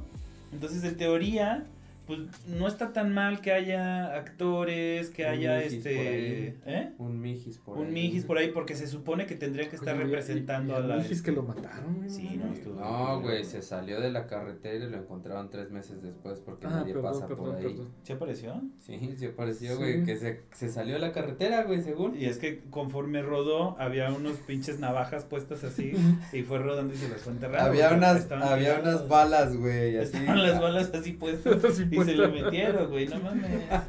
A todos No, y nos es puede que- pasar, güey. O sea, se salió porque un coche se le fue eh, así como que estaban, ¡eh, eh, eh, eh, eh! O sea, exactamente. Le Pero echaron bueno. un zumbido. Vámonos con Don Porfis, ¿no? Así es, en una época donde las diferencias raciales eran determinantes, pues Porfi era castizo porque su papá era criollo y su mamá era mestiza, que es mezcla de español con mujer indígena, y bueno, era de ascendencia mixteca. El buen Porfi nació en 1830 en Oaxaca, en una clase media pueblerina. Su padre murió cuando el pequeño tenía 3 años y pues si bien la familia pudo ser medianamente próspera, este, así a tu papá cuando veía, así como a tu papá cuando veía a su secretaria, la cosa se le fue poniendo dura. pues se les va acabando la lana. Desde pequeño el buen Porfi tuvo que chambear de zapatero, armero, bolero y ruletero, más o menos como todas las películas de Cantinflas. bueno, no. Eso último no. Pero los demás sí. También este, estuvo trabajando en una armería cromando rifles. Pero esto no es un chiste, sí sucedió. Mientras estudiaba en la primaria municipal, aprendía latín en la parroquia, lo que le abrió la puerta para dar clases en ese idioma. El vato estudió física, retórica, gramática y más. Este Porfi se inclinó por estudiar religión aconsejado de su padrino, el cardenal Gasponte. ¿Nalgas era- ponte? era el sacerdote José Agustín Domínguez. Pues la cosa es que sí empezó con sus estudios, pero luego de dos o tres metidas de pito reconsideró la, la oferta y se decantó por estudiar leyes en el Instituto de Ciencias y Artes de Oaxaca. Dijo así como que, ay, esto como que no es para mí. Pero a la tercera, güey. La primera dijo, esto fue un accidente, güey, se cayó. La segunda dijo, No, vamos a ver, vamos a ver. Le voy a dar beneficio. Ya después de la tercera dijo, esto no es para mí, yo mejor voy a estudiar otra cosa. Perdón, señor sacerdote, con su permiso. O sea, es lo que se llamaría un macho calado. Y bueno, este estudió en la en la ¿qué? Estudió leyes en el Instituto de Ciencias y Artes de Oaxaca y aún no salía y ya la hacía de profesor. De hecho, fue alumno de Juárez. Ah, qué loco. Y aunque así como tú, querido que escucha, ya teniendo todo listo para titularse, inició la revolución de Ayutla y pitos que cierran la escuela. Un clásico. Un clásico. Pero bueno, luego Hubo durante, durante la guerra de reforma. durante la guerra de reforma, Díaz se unió a Juárez y que ganan. Durante la segunda intervención francesa que inició en el 1862 y duró cinco años, en abril de 1862, Díaz obtuvo el puesto de jefe de brigada en Acultzingo y participó en la, eh, lo que les decíamos, en la batalla del 5 de mayo con Zaragoza, ¿no? Y pues obviamente ya saben que les faltaban las manías a los franceses para darle la tremenda peladota a Díaz y a su ejército, ¿no? No, ni sé cómo se dice mano en francés, güey. Seguramente no es La Le mon- la mon. La main. No, la- güey. A La main. Y pues ya lo que tú decías, o sea, que, que el güey así como que dijeron, no, no, no, aquí la bebes o la derramas, puto. Y cuando iban para afuera los, este, de retirar a los franceses, Se acordó de su padrino, el padrecito, y órale. Solo decir que después regresaron y nos partieron la madre, ¿va? Pero ganamos una, ganamos una, güey. Es como, como el quinto partido de... Es, es como, exactamente, es como el quinto partido, güey. A la verga. Bueno, eh, y pues este Juárez se quedó de presidente y ascendió a, a Díaz de general a diputado. O sea, qué hermoso, ¿no? De, del ejército, así. Pero no le gustaba que el ejército se metiera con el gobierno. No, no, no. no. Bueno, Porfi, como todo buen regiomontano, se casó con su sobrina, que era Delfina, 15 años menor que él. Y pues para que se pudieran casar tuvo que pedir una absolución de parentesco, lo que no fue bien visto por la iglesia. Obviamente. Díaz tuvo ocho hijos con ella, pero pues así como pollitos pintados, solo dos llegaron a la adultez. No, y sí es cierto. Pinches pollitos valen madre. Pero bueno, después de dos años, bueno, casi dos años de la muerte de Doña Delphi, se casó con la hija de Manuel Romero Rubio, Carmelita. Y según el vato quedó que le iba a enseñar inglés. Viejo truco, se llama la sándwich. y dicen que, que la Carmelita fue quien lo refinó, digamos, ¿no? Me quitó lo indio, ahora sí. Le quitó lo indio. Y eh, Díaz eh, era masón, también era masón. Según. Y según llegó al nivel 32, pero este o sea, del otro rito, porque en el mexicano son creo que nada más Nueve nueve, nada ¿no? más. Pero Y equivalen este- al 33. Ajá. Y este, y pues dicen ahí algunos que llegó al 33, pero pues que usó cheats y pues así no es oficial, güey. De hecho, lo banearon. Los dos son oaxacos. Los dos estudiaron con padrecitos. sí. Los dos estudiaron en la misma escuela. Y los dos eran masones. O sea, no mames. Sí, pero la misma mamada. Sí. Lo mismo, güey. Llámese, llámese ¿Es la el reencarnación o qué? Pero por hicieron un cabrón que sí le gustaba seguir la ley.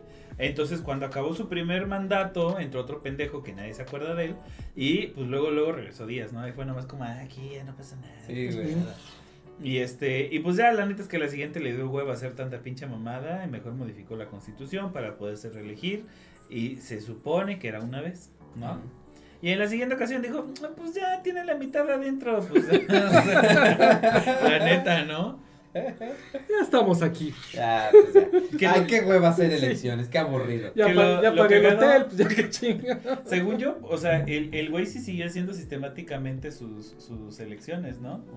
O sea, nunca fue así, ah, ya me vale verga, ya no hay elecciones. Ajá, no, no, no, aplicaba, aplicaba la del PRI, Era La como el viejo. PRI, o sea. Sí, la Todo de legal. Niña Orteguilla. Todo pero todo el tiempo, o sea, cada cuatro años, porque en esos momentos sus- los periodos eran de cuatro Sí. años, cada cuatro pinches años su- Ujú. sus elecciones, ¿no?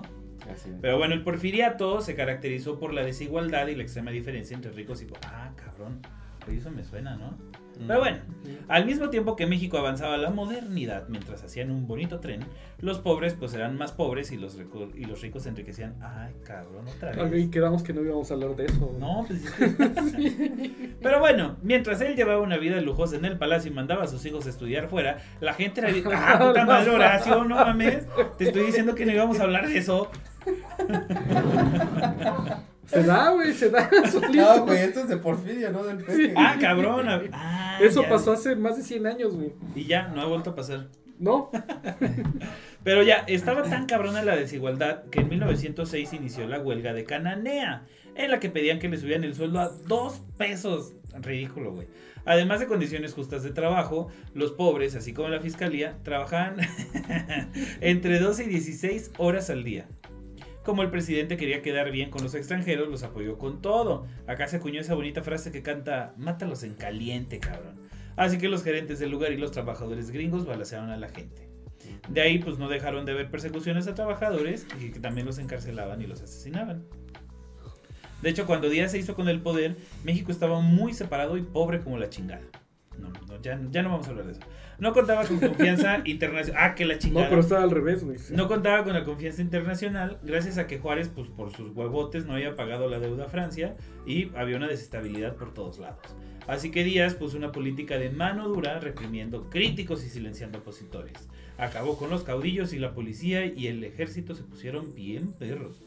La nueva estabilidad aumentó la demanda de trabajo y acrecentó el desarrollo económico. Pues sí.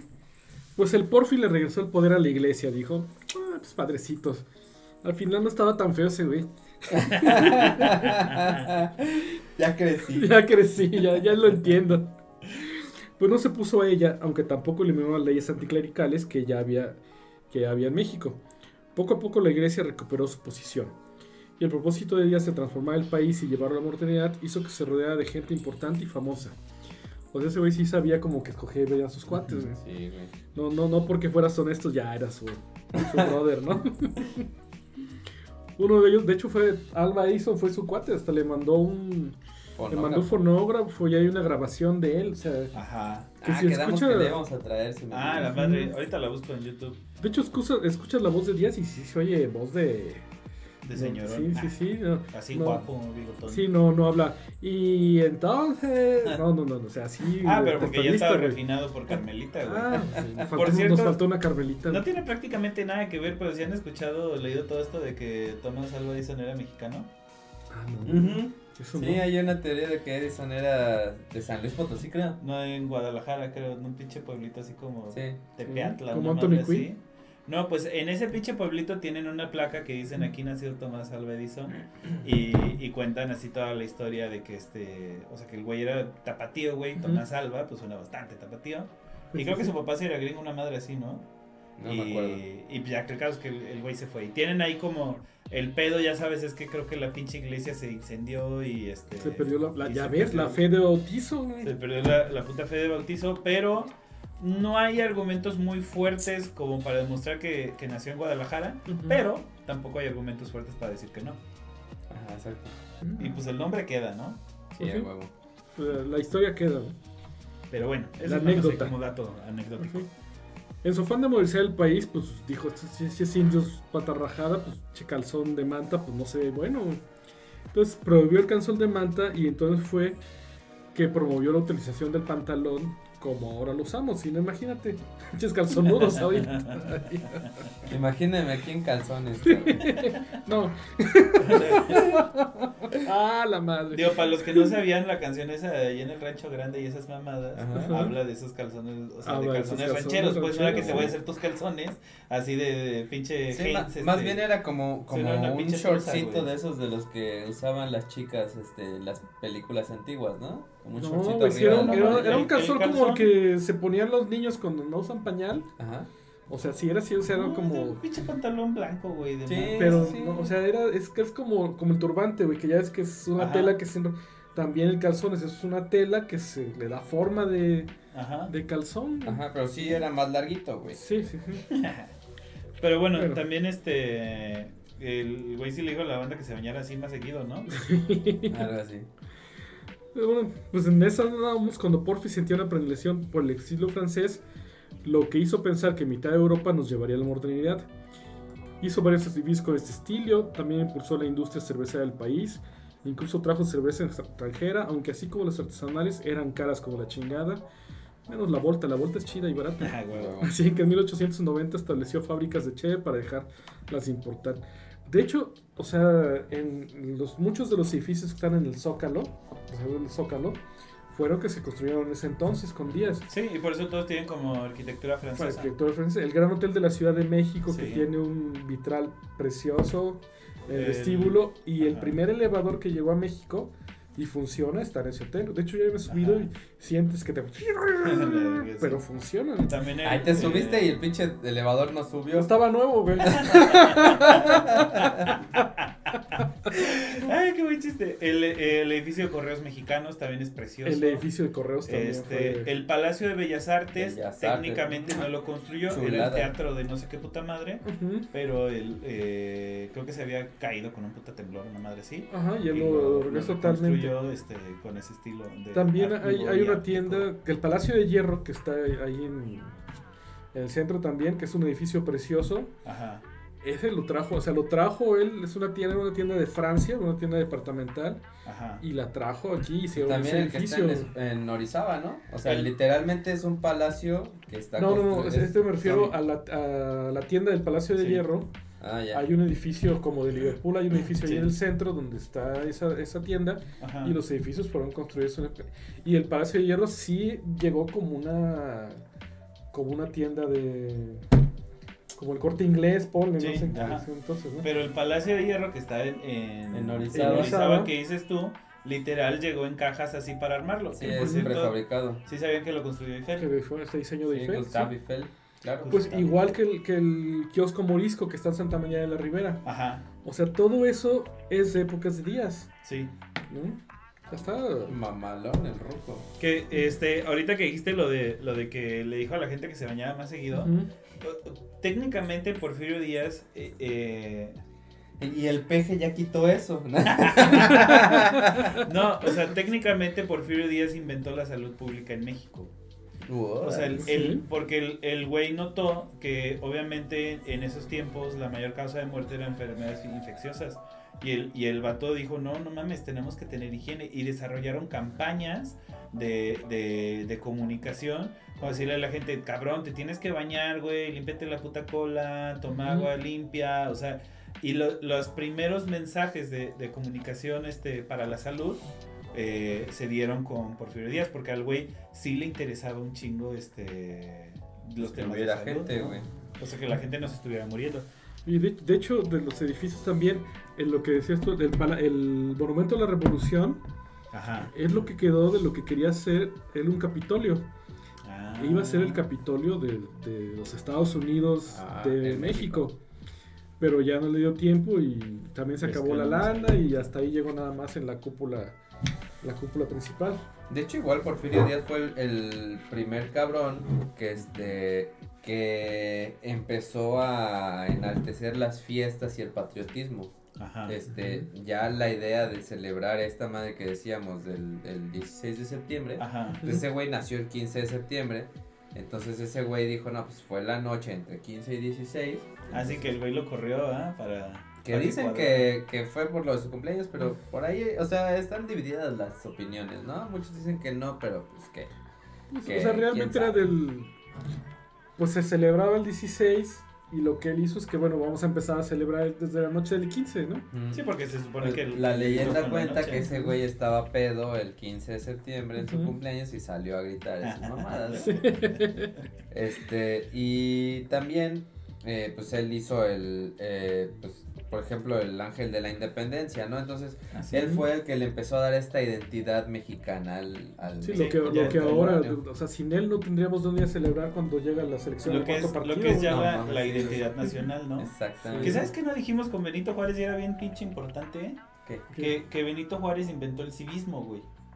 Ah, pinche clase está bien aburrida. No, o sea, no pero, todo- todos los, los actos cívicos, güey, el hecho de tener una escolta, el saludo a la bandera, Ah, sí. todo eso, entró, entró con Benito Juárez precisamente para empezar a desarrollar el sentimiento de nación. identidad. Sí, o sea, una identidad de decir, esto es civismo, güey, esto es tu- son tus labros patrios, esto es la bandera, la chingada y eso. De hecho, Benito Mussolini, se llamaba Mussolini, se llamaba Benito pendejo. Se, llama- Se apellidaba Mussolini porque el güey que lo se engendró. llamaba, se llamaba Benito porque su papá admiraba a Benito Juárez. No, Benito Juárez. Por estas ideas, este... Ah, eso se lo robaste al peje, güey. Eso lo sacaste de la mañanera, güey. ¿A poco lo dijo? Sí. Ah, la verga. Qué oso, güey. O sea, olvídalo no, todo, no- güey. no es verdad, pero tampoco es mentira, güey. No, sí es verdad. Por eso. Bueno, date, Horacio. Bueno, pero también una cosa que, que no, que no pusimos aquí es que los ferrocarriles, o sea, casi la- toda la red de ferrocarriles que tenemos ahorita fue construida en la época de, de, de Venustiano Carranza. Carranza. ¿no? De Venustiano Carranza, de Porfirio Díaz. cabrón que al final, Bienvenidos al Incorrecto Podcast, donde nada puede venir. luego, si no, no sale. O sea, y de hecho luego fue contraproducente para él porque eso es lo que ocupaban los revolucionarios para darle una madre, ¿no? Ah, huevo. Pero él introdujo el ferrocarril aquí en, en México, por eso Sí. hay ferrocarril aquí a Veracruz y desde entonces pues, no se ha hecho hasta ahorita que termine, creo que apenas van a terminar el tren a Toluca, ¿no? algo, algo pinche día, güey. No puede Otra cosa que no le tocó metro, ver a la pobre, este... A la reina no. Oye, pero lo que sí es claro es que entre final, eh, por ahí finales del siglo XIX, este, Díaz mandó a traer un chingo de italianos, ¿no? Que se fue para Ujú. reproducir su estilo de vida. Entonces fundaron cuatro comunidades entre Jalapa y Veracruz, ¿no? Huevo. Obviamente somos descendientes de italiani. Oh. Y pues ya obviamente Me este... hace falta escuchar Verdi.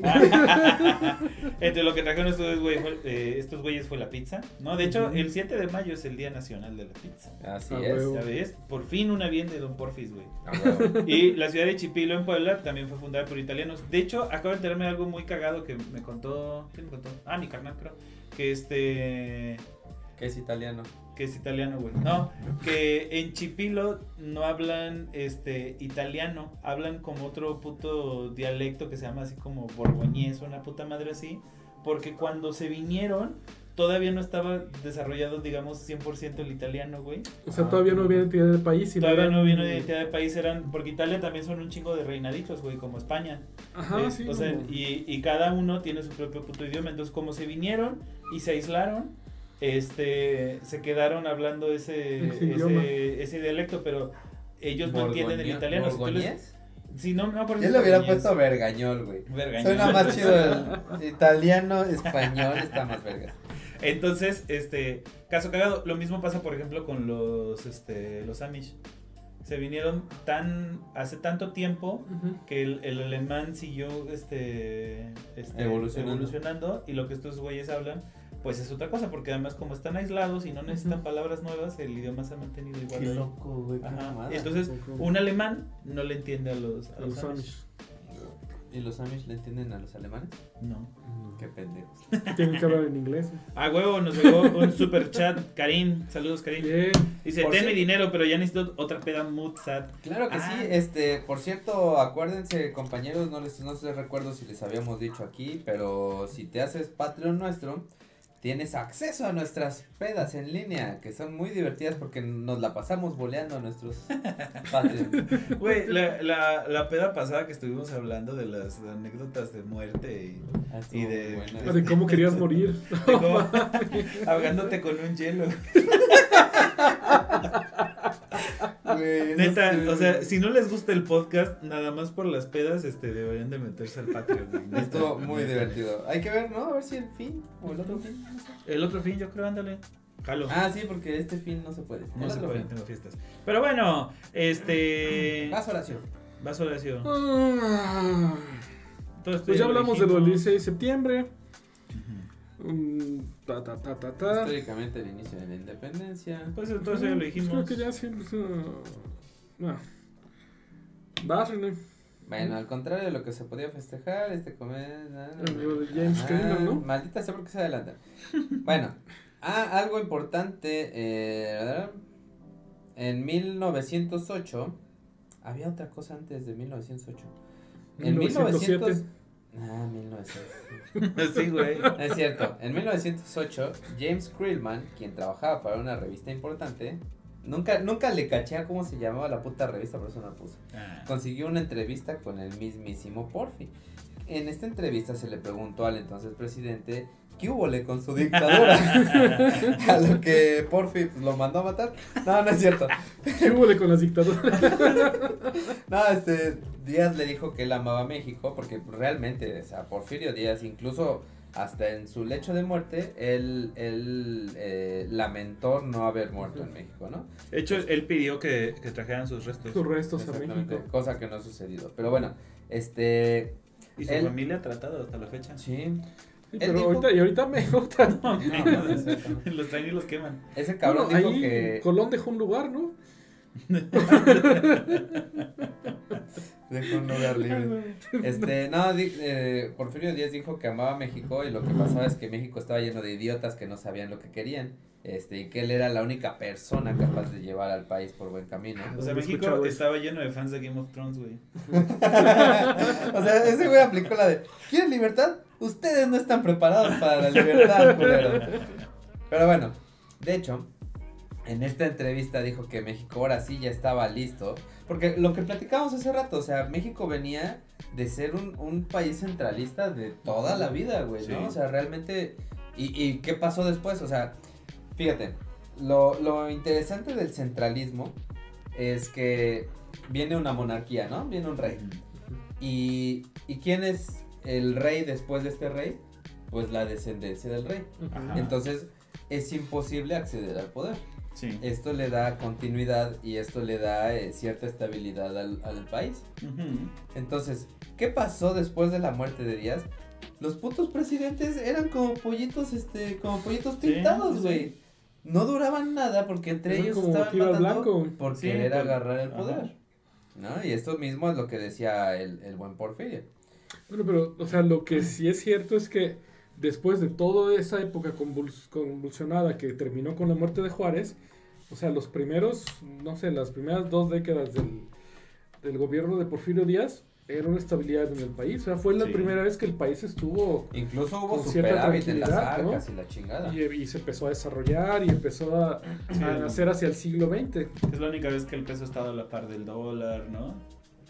Que digo, ya. Cuando yo era chiquito, güey, el puto dólar estaba en 3 pesos. Sí, Tres güey. pesos. Hubo una época en que estuvo en tres pesos. Yo, yo ya me acuerdo como de 8 pesos para arriba, una madre así. No recuerdo tan poquito, güey. No, sí, estuvo en tres pesos. güey. Y de tres pesos brincó a siete. Sí. Ajá, de eso. Ahí, ah, pues ahí fue cuando yo nací, güey. Este, ¿qué más? Ah, Este. ah, ya, este, decía también que que dijo ese güey en la entrevista que iba a, con- a convocar elecciones, pero pues al final dijo mi mamá que siempre no, porque un par de años después volvió a ganar las elecciones y mandó a encarcelar a Madero. Y este, y es que no saben que la gente lo quería mucho y por eso volvieron a votar por él, güey, no es que él se las haya robado ni No, mucho menos. seguro, lo que pasa es que el pueblo lo pidió. güey. Exactamente. Sin embargo, esto cimentó las bases para la revolución. El régimen que sale de la revolución escribe la historia y glorifica la revolución. Lo que no nos damos cuenta es, lo que no te cuentan, perdón, es la verdadera cosa. El pueblo no sabía lo de la democracia, lo que estaba comentando, ¿no? De ahí, eh, el gran detonante de la revolución fue una entrevista del Porfi con el presidente gringo William Taft en 1908, donde básicamente Taft le pidió a Díaz establecer bases militares en México y Porfi le dijo que en él. Le pidió que le dejara construir, que- perdón, que dejara de construir el ferrocarril transoceánico porque lo que hizo muy inteligentemente Porfi utilizando el, el, este, istmo de Tehuantepec, que es la parte más delgada del país, eh, que están muy cerca los dos eh, océanos que, que tocan a México. Este güey puso un ferrocarril. Sí. Este güey puso un ferrocarril pues, para hacer un, un estilo de, de, este, ¿cómo se llama esta madre ¿El de Panamá? Un estilo Sí. de canal de Panamá. pero al final no Sí, lo pudo pero- terminar. Aunque se tardaba más tiempo que atravesar el canal de Panamá que tarda un día, este, pues como el puto barco ya no tiene que ir hasta Panamá, le salía más rentable Sí. a, a los comerciantes, ¿no? Que, que, por cierto, Juárez quiso vender el istmo de Tehuantepec a los gringos Ah, para sí. que construyeran ahí el, el canal de Panamá. Bueno, el canal, no se va a llamar de Ah, Panamá. el canal el, de- canal de Tehuantepec. El canal de, Te- de Panamá en el Istmo, güey.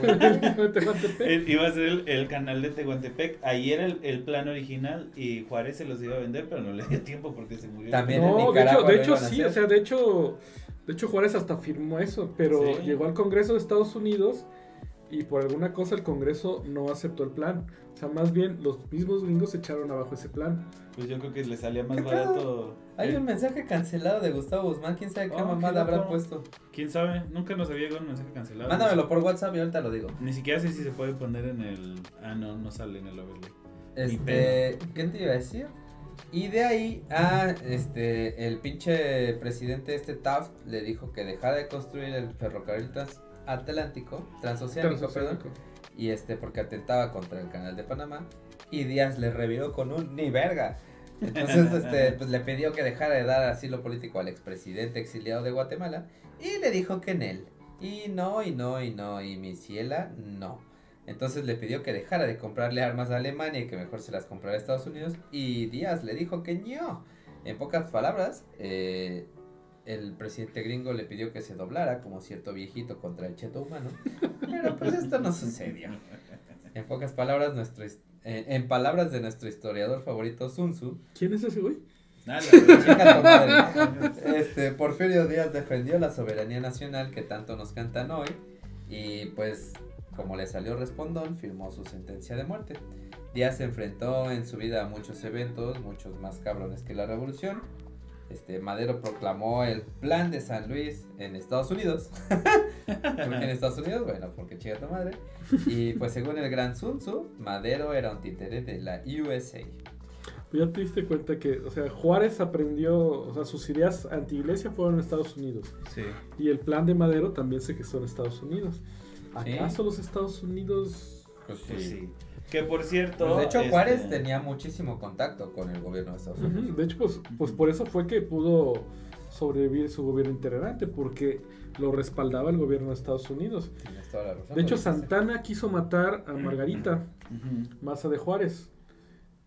Pero el gobierno de Estados Unidos le asignó un, un destacamento del ejército para que la protegiera y regresó a México, al puerto de Veracruz, en un barco de guerra de Estados Unidos. Ay, qué loco, güey. Santana rentó un barco, este, con Santana el de la lana, rentó un barco, llegó a Veracruz también y quería chingarse a, a, este, Margarita. a Margarita, pero ahí fue el barco de Estados Unidos, o mandaron traer una fragata a Estados Unidos y cañoneó al barco de Santana y fue que huyó Santana y ya no se Ah, consumó la- el atentado contra Margarita.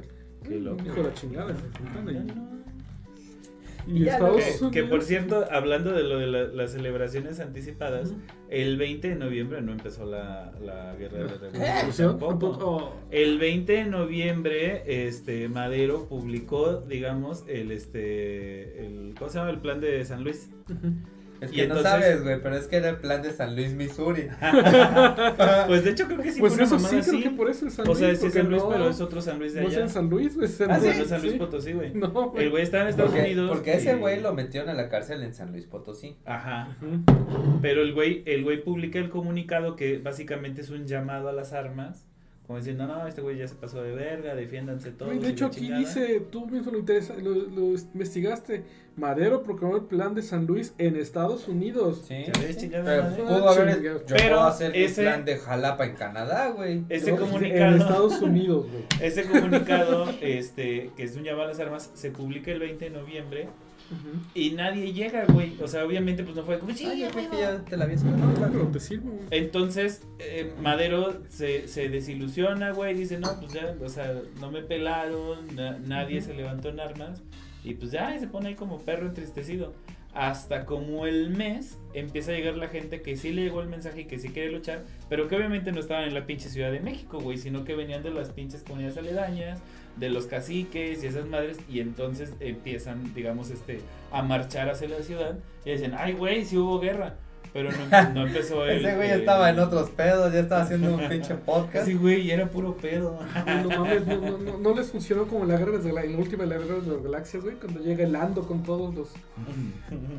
Y hablando esto de, los de los de los títeres de, de Estados Unidos, eh, no sé si a ustedes les tocó leer en la, en la prepa, según yo era como obligatorio de cajón el de México Bárbaro, No, güey. ¿no? No, güey, yo- Ah, entonces nada más me lo pusieron Yo a ahí, mí. lo, yo ahí lo tengo, ya he leído un poco, pero no. Léanlo, está, está muy interesante. Básicamente se supone, Está bárbaro. Está bárbaro, güey.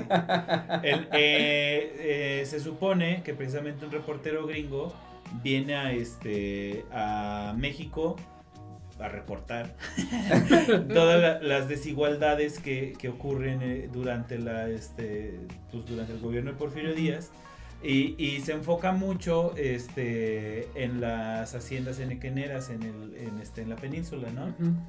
¿Por qué? Y en Ah, la son las que península hacían cerveza belga no, de güey. botella verde. No. ¿Por qué? No, No, ¿por qué, Heineken, pendejo. Ah, no eran Heinekeneras. y, y en este y en Oaxaca. Entonces básicamente lo que este güey hace es documentar la situación de esclavismo que existe en el país, ¿no? Donde estas haciendas pues tienen como esclavos a los indígenas y los hacen trabajar. Es en- otra, es que traían a los yaquis del norte. Ajá. porque esos güeyes aguantaban más el calor de la península, más Sí. que los negros, porque primero trajeron negros Y no aguantaban, y ¿no? no aguantaban los madrazos. Entonces empezaron a traer yaquis de Sonora y esos güeyes, pues güey, mexicanos, no comían, no, Sí. no, no, no tenían agua, no tenían drenaje, no tenían internet. Y entonces, Ah, este, digamos que Estados Unidos estaba estrenando su madre esta, ¿cómo, cómo le llamó Lincoln? La, bueno, la, que cancelaron la esclavitud allá. Ajá. Abolición de la abolición de la esclavitud. Y este, y entonces este, este, pues Vendieron todos los esclavos que tenían, no, pues documentan y dicen, o sea, ahí sí, ah, pinche Porfirio Díaz es, es un culero, este, come niños, mata focas bebés y este, y esclaviza tiene gente, ¿no? esclavos.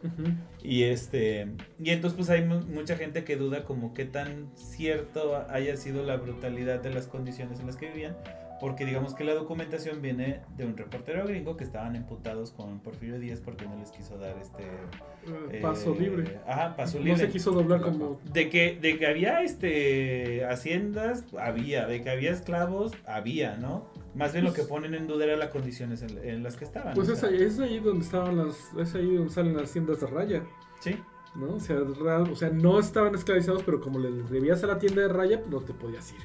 Ah. Dice eh, el Karim, Madero quiso aplicar la de Lenin y que le funciona. y te, digo, te digo que cuando llegaron le dijeron, señor Madero, ¿qué hacemos? No esperé, no, este, no sé, no esperaba llegar tan lejos. Yo pensé Pero que me bueno. iban a matar antes. Ajá. Cuando estalló la revolución y se firmaron los tratados de Ciudad Juárez, la historia dice que se, se destituyó a Díaz, pero en realidad el vato dimitió Ajá. por ahí del 25 de mayo de 1911 y él lo hizo para evitar el derramamiento de más sangre. Así es. Él solo estuvo como cinco meses en el poder durante la revolución. Y la revolución en realidad fue una pelea entre varios güeyes por tener el poder. O sea, realmente ya no, no, no se revolucionaron contra, contra Porfirio Díaz, güey. Más bien Sí, ¿no? fue como entre ellos. Entre ellos, o sea, por, por eso el mismo Tzu dice, este, o sea, la mal llamada revolución, porque realmente lo que sucedió eh, fue una guerra guerra civil, civil, ¿no? Sí. Sí. Y porque no era, no, no era un movimiento unificado. Sí, no estaba, pues estaba Villa por un lado, estaba Zapata por otro lado, estaban Ujú. los hermanos Cerdán por otro lado, o sea, era un desmadre. Sí, y todos querían el puto Y poder. todos querían el puto Y entre poder. todos estaban matando. Entonces, Porfirio Estaba Díaz... se- Carranza por otro lado. Sí, güey. Porfi se, se trasladó a Europa en un barco alemán desde el puerto de Veracruz. Ah, pinche Veracruz es Sí, la güey. verga en la historia. No, Este... pero hay, hay un... Yo tengo dato que, se, que es Lempira se llamaba el barco en el que se fue. ¿no? Exactamente. Y está bien cagado, güey, porque todos pensamos que el puto Porfi salió yendo por ahí escondido y la chingada. No, Pero la neta no, güey, fue despedido por parte del ejército, así como quien despide a un presidente muy querido. El vato se estableció cerca del Arco del Triunfo, ahí en, en mi natal París. Y este... y pues se estableció ahí por el, ar- por el Arco del Triunfo, lugar por donde se pasó a todo México también durante 30 años. Y este, y ahí vivió sus últimos cuatro años en el exilio. Una anécdota, una anécdota que le pasó fue que eh, fue recibido con honores ahí en Francia Y en alguna reunión que hicieron le tocó conocer a exmilitares, güey. Que estaban así todos tullidos de la guerra contra Ajá. los que luchó, güey, aquí. Oh, qué loco. Entonces- Ay, si te acuerdas cuando me estaba yendo, hijo de tu puta Puta tu puta madre. Güey, yo ya me iba, ¿no? Entonces, este, estos pinches tullidos, eh, obviamente con, en, en coludidos con el gobierno francés, le dieron de regalo a, a Don Porfi una espada de Napoleón. Y el mismo Porfi dijo, no, pues saben qué, yo no soy digno, güey, ¿no? Ajá. Este, porque pues nomás no, no la, no la quería Es, recibir. es que en Francia, o sea, era reconocido, pues, sí, o sea. güey, pues les puso en la madre. Entonces, no, los no, o sea, franceses- pero era reconocido como, como presidente. Sí, porque, claro. pues, les dejó hacer negocios, profesor, o sea, Sí. era, o sea, para ellos ya. era un presidente que había trabajado bien en México. No, y los franceses le dijeron que la espada de Napoleón nunca estaría en mejores manos, o sea, a Ujú. huevos se la dieron. Ay, güey. Y ya también según cuentan que el vato este en realidad extrañaba mucho vivir en México, tanto así que le encantaba subir las pirámides de aquí, así que viajó a Egipto a verlas de allá. Y el vato hizo su paseo en burro, güey. A huevo. Este, y su mayor deseo era morir en Oaxaca y que sus restos descansaran junto a los de su señora madre para que supieran todos que sí tenía. Y ya, pues Porfirio Díaz murió el 2 de julio de 1915. Este, y por eso el 2 de julio se hacen las elecciones. A huevo. no, y ya al día de hoy sus restos están en Francia y su tumba es muy visitada por mexicanos. Dicen que las últimas fotos que se han subido hay un doctor Simi revolucionario y un doctor Simi disfrazado de madero porque le gustaba mismo- mucho panda. Es el Pepe que estaba Madero, ahí ¿no? con la chabelita, güey. Hay una, hay una foto muy cabrona de cuando Díaz ya está en el barco, este, zarpando. Y, y al güey se le ve una cara de tristeza eh, muy cabrona, güey. O sea, porque el vato, digamos que en, en su mente el güey amaba el país. Y es la única forma que encontró de, de- de levantar el país, pues era chingándose a, a los indígenas y, y buscando el desarrollo. No digo que esté bien, digo que esa era la forma en la que lo veía, ¿no? Y este, pero el güey sí amaba al país y sí se sentía profundamente triste de tener que abandonarlo y de no poder concluir, digamos, su O sea, proyecto, ¿no? Y a final de cuentas, pues como decíamos, él, él dimitió del poder eh, pues para que no hubiera más derramamiento de sangre. Y no se imaginó que ¿Pero entre qué crees? cabrones- Sí, Adivina qué. Sí, sí está cabrón porque yo creo que, que a todos, este, pues tenemos, no sé, que nuestra abuelita nos, nos haya contado, este, las, eh, las perjurias que fue la, toda la pinche guerra de la revolución, güey, o sea, ¿no? Y de cómo llegaban estos cabrones, este, y se robaban todo lo que se encontraban en las casas, incluyendo mujeres, niñas, este, ¿no? Yo, por ejemplo, este, a mi abuelita no le tocó crecer durante la revolución, pero nos contaba de su mamá. Que, Nos que- contaba lo que aprendió en la primaria. No, o sea, que, que en su casa había este puertas trampa y escotillas para que se escondieran las mujeres cuando venían los, los revolucionarios. güey. Órale. Sí, entonces, o sea, ya nada más Pero venían eran corriendo. ricas, güey, porque tenían puertas. Pues no sé, güey, o sea, pero entonces venían corriendo, les avisaban que ahí venían los, los zapatistas o los carrancistas, Los lo que orcos. fuera, y todos para y todos para adentro, güey, y se tenían que esconder porque si no se las chingaban y se las chingaban, güey. Órale, qué loco. Pues es, es que sí, o sea, o sea, era- eran ejércitos formados por campesinos, sin, sin formación, sin una... O sea, era, la leva que le dicen, ¿no? Sí. Y bueno, Entonces- mi querido Cale, este, ¿me puedes decir cuál es el legado de Porfirio y por qué se dice que es el peor presidente de todos? ¿El peor presidente? Pues eh, yo creo que específicamente dicen que es el peor presidente, digamos, porque fue el que más se pudo aferrar al poder, ¿no? Que el, el que más se pudo aferrar al poder. Este, y pues obviamente pues por toda esta pantomima de decir no soy dictador, pero este, ganó todas las pinches elecciones. Y que sí tenemos que reconocer que, que su proyecto de nación iba construido sobre la sangre de un chingo de gente pobre, o sea... Es el- que tengo la sensación de que en aquel entonces las vidas de las personas de las personas valían menos que ahora. Exacto, güey, o sea, es parte de eso. O sea, sí había como categorías de ciudadanos. Aparte el güey era, era militar, güey, o sea, estaba, estaba acostumbrado a la muerte ese cabrón. Digo, sí es curioso que específicamente, eh, digamos, donde más sufrieron eh, los pobres y los indígenas fue en su tierra natal, que fue en Oaxaca, ¿no? Y, y este, y Valle Nacional, por ejemplo, fue la peor, este, eh, pues, que campo de, de, este, de esclavos de todo el puto país, ¿no? Quién sabe, güey, igual y estaba Igual los. Igual y su exnovia de Valle Nacional o... o no sé.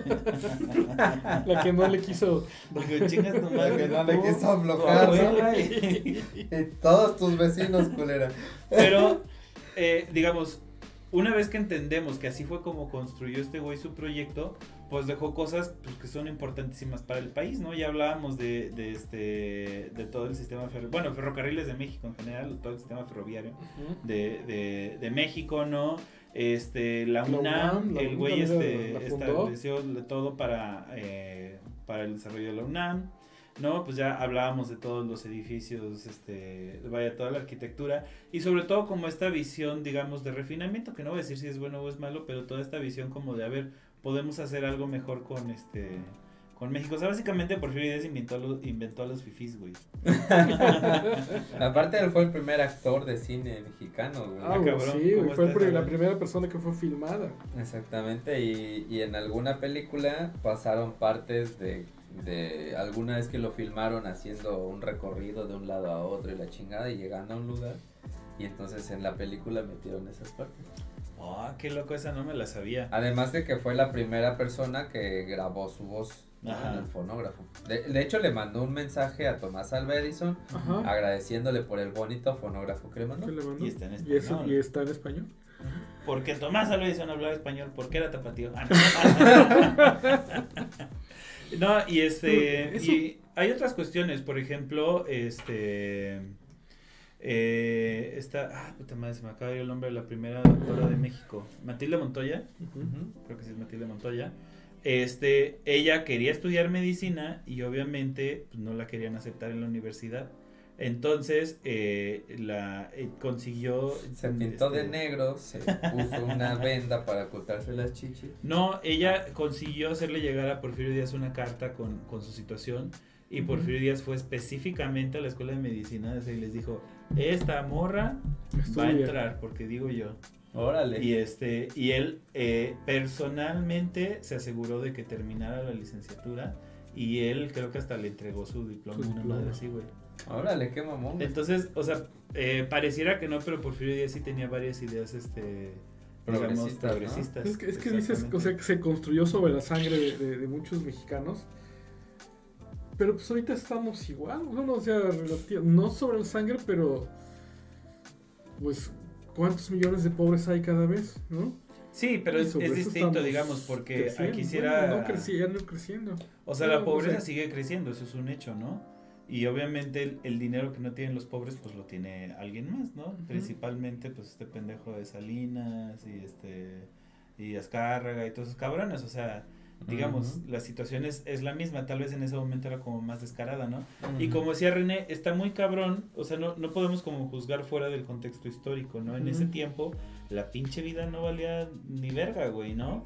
Y era como decir, pues nosotros tenemos este proyecto y lo vamos a llevar a cabo. Y al fin y al cabo, todas las cosas, o muchas de las cosas que admiramos de la antigüedad, ¿no? Este, la, que si las pirámides, que si Notre Dame, que todas esas mamadas, están construidas sobre un chingo de abusos, este, sobre la gente. Bueno, y es que en ese, en ese entonces así era el desarrollo de los países, porque en ese entonces fue la época del colonialismo, ¿no?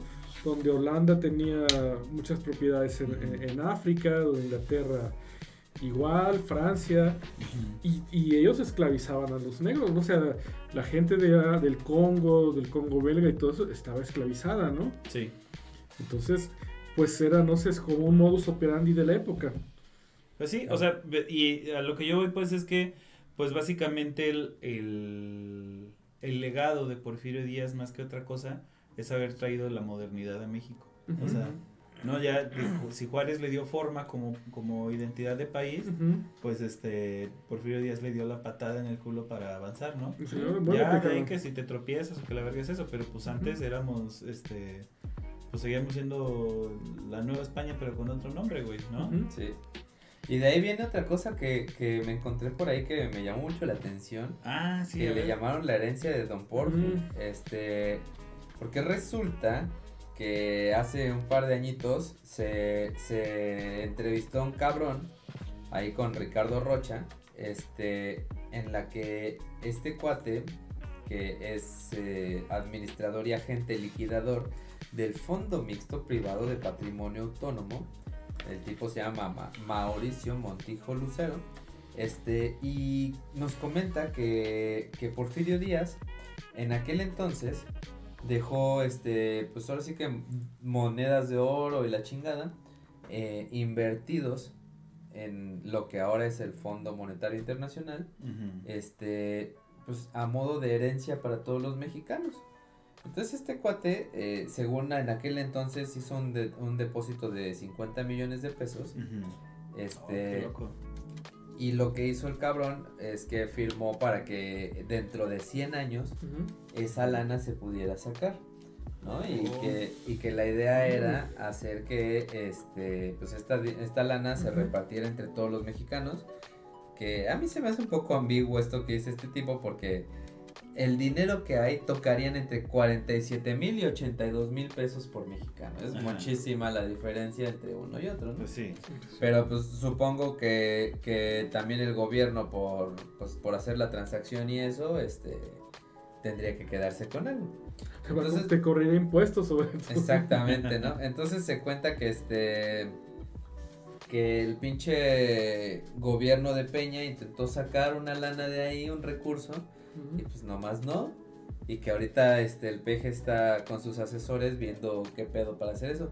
Sin embargo, este tipo, este, pues según esto es como una asociación que sí está medio de la mano con, con el gobierno y con Hacienda y con el Banjico este para sacar este estos 80 entre 47 mil y 82 mil pesos según esto el importe que hay son 822 billones de A pesos la verga.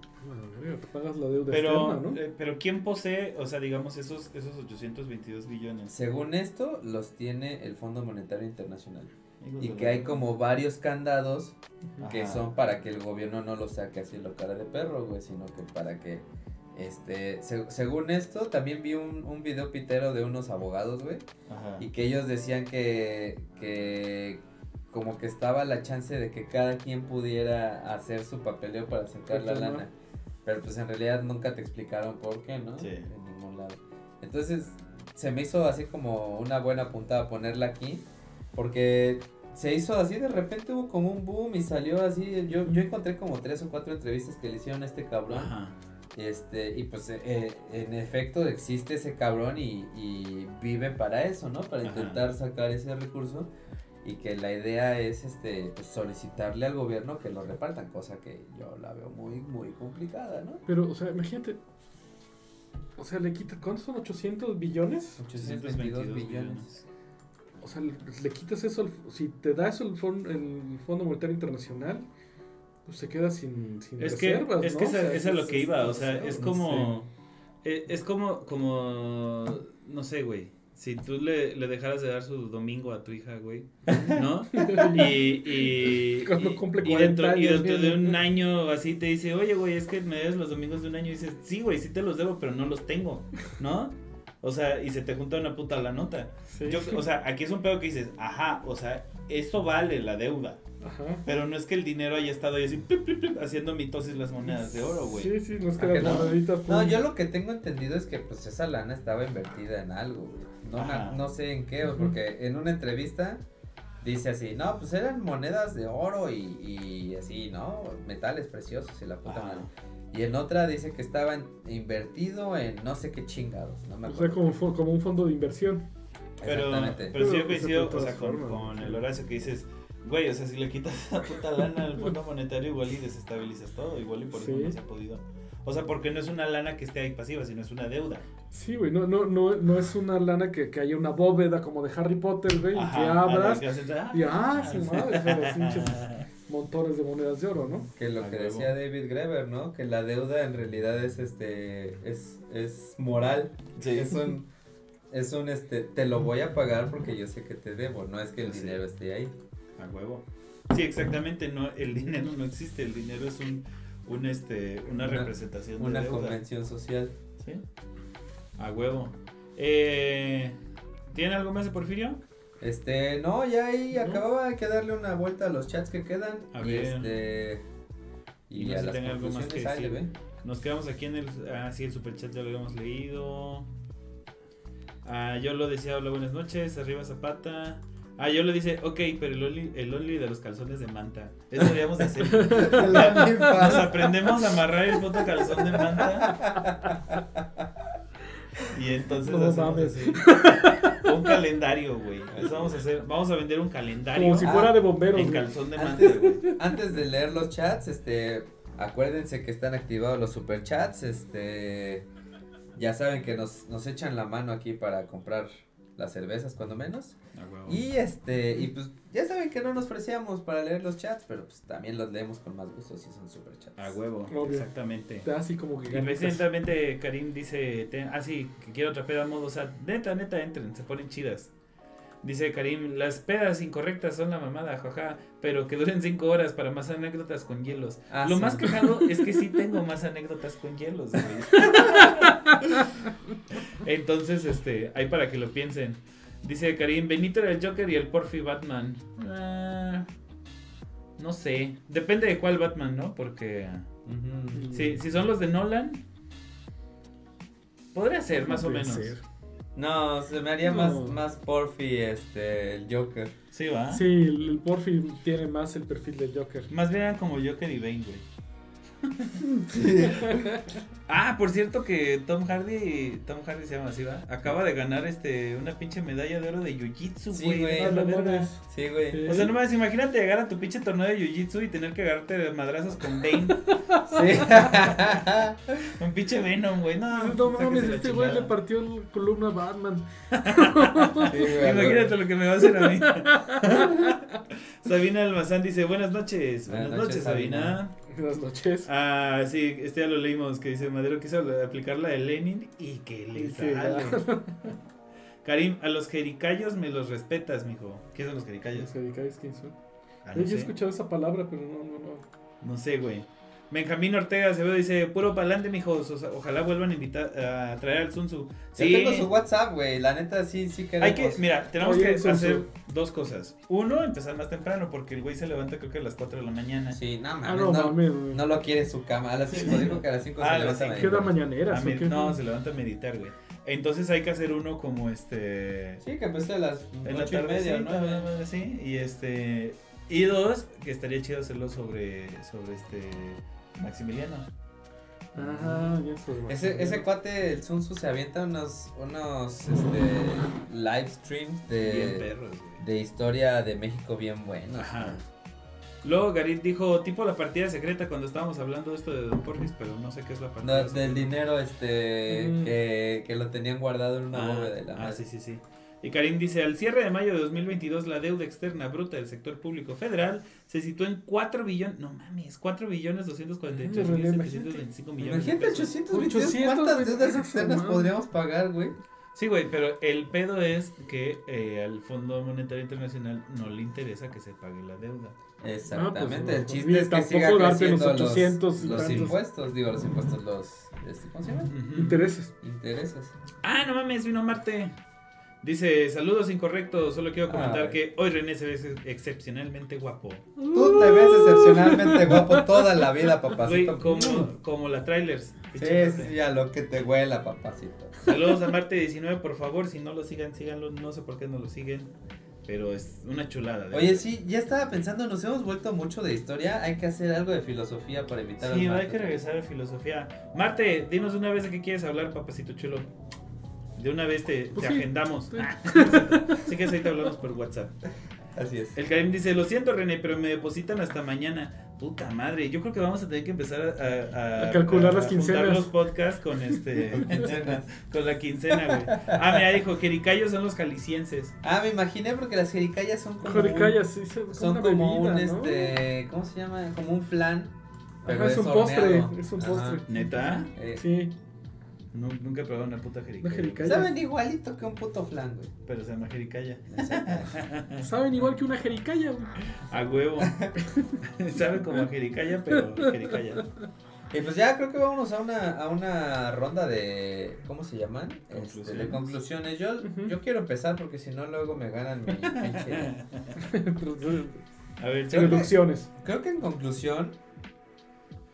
Vamos a concluir. No, este. En conclusión, eh, lo que mencionamos al principio. eh, siempre hay una retórica que viene con la persona que está en el poder o con el grupo que está en el poder. Y, y eso le pone cuernitos o le pone aureola a las Sí. personas de la historia. La verdad es que en la historia, eh, pues no todo es blanco ni todo es negro. Realmente, pues todos son 50 Shades of Grey. Ay, patrocínanos. este, no, todo, todos son pues, pues claroscuros, ¿no? Hay, hay muchísimos grises por ahí. Y, y pues definitivamente no todo es tan bueno ni todo es tan malo. Dijera mi abuelita, ni tanto que queme al santo, ni tanto que no lo alumbre. Ah. Entonces, este, pues podemos, podemos pensar, después de lo que escuchamos por aquí, que tal vez Juárez no hizo gran cosa, ¿no? O sea, que tal vez Juárez no, no fue el, el superpresidente que nos dicen los presidentes actuales. Y que tal vez este Porfirio tampoco fue el, el chingado cabrón este que come niños y, y se hace Y botas mata de, focas bebé. de, de focas bebé, ¿no? De piel de moped bebé. Este, entonces creo que todos tenemos que, que abrirnos un poco más y, e investigar un poco más de, de lo que está por ahí, ¿no? Porque al final de cuentas ahorita gracias al internet ya hay un chingo, un chingo de información a la que pues tal vez antes no teníamos acceso. Entonces está, está como bien bonito eh, ponerse a buscar en el mismo YouTube pues ahora sí que la historia de México que nunca nos han contado, ¿no? Porque como mencionamos hace rato, pues la, la educación en, de gobierno normalmente es... Tendenciosa. Exactamente, Sí, pues es propaganda. exactamente. Tú, mi querido Horacio. Pues yo creo que. O sea, Horacio resumen terminó mi- admirando a Porfirio Díaz. Sí, ya es, es mi crush. pues es que es cierto, ¿no? Al final la historia la escriben los que ganan. Yo creo que Benito Juárez no fue el mejor presidente de México como nos quieren decir ahora y ensalzarlo como el gran héroe de la patria. Pero sí fue el precursor de la república. ¿no? O sea, sufrió y, y entre bueno y malo, pero sí fue el precursor de la república.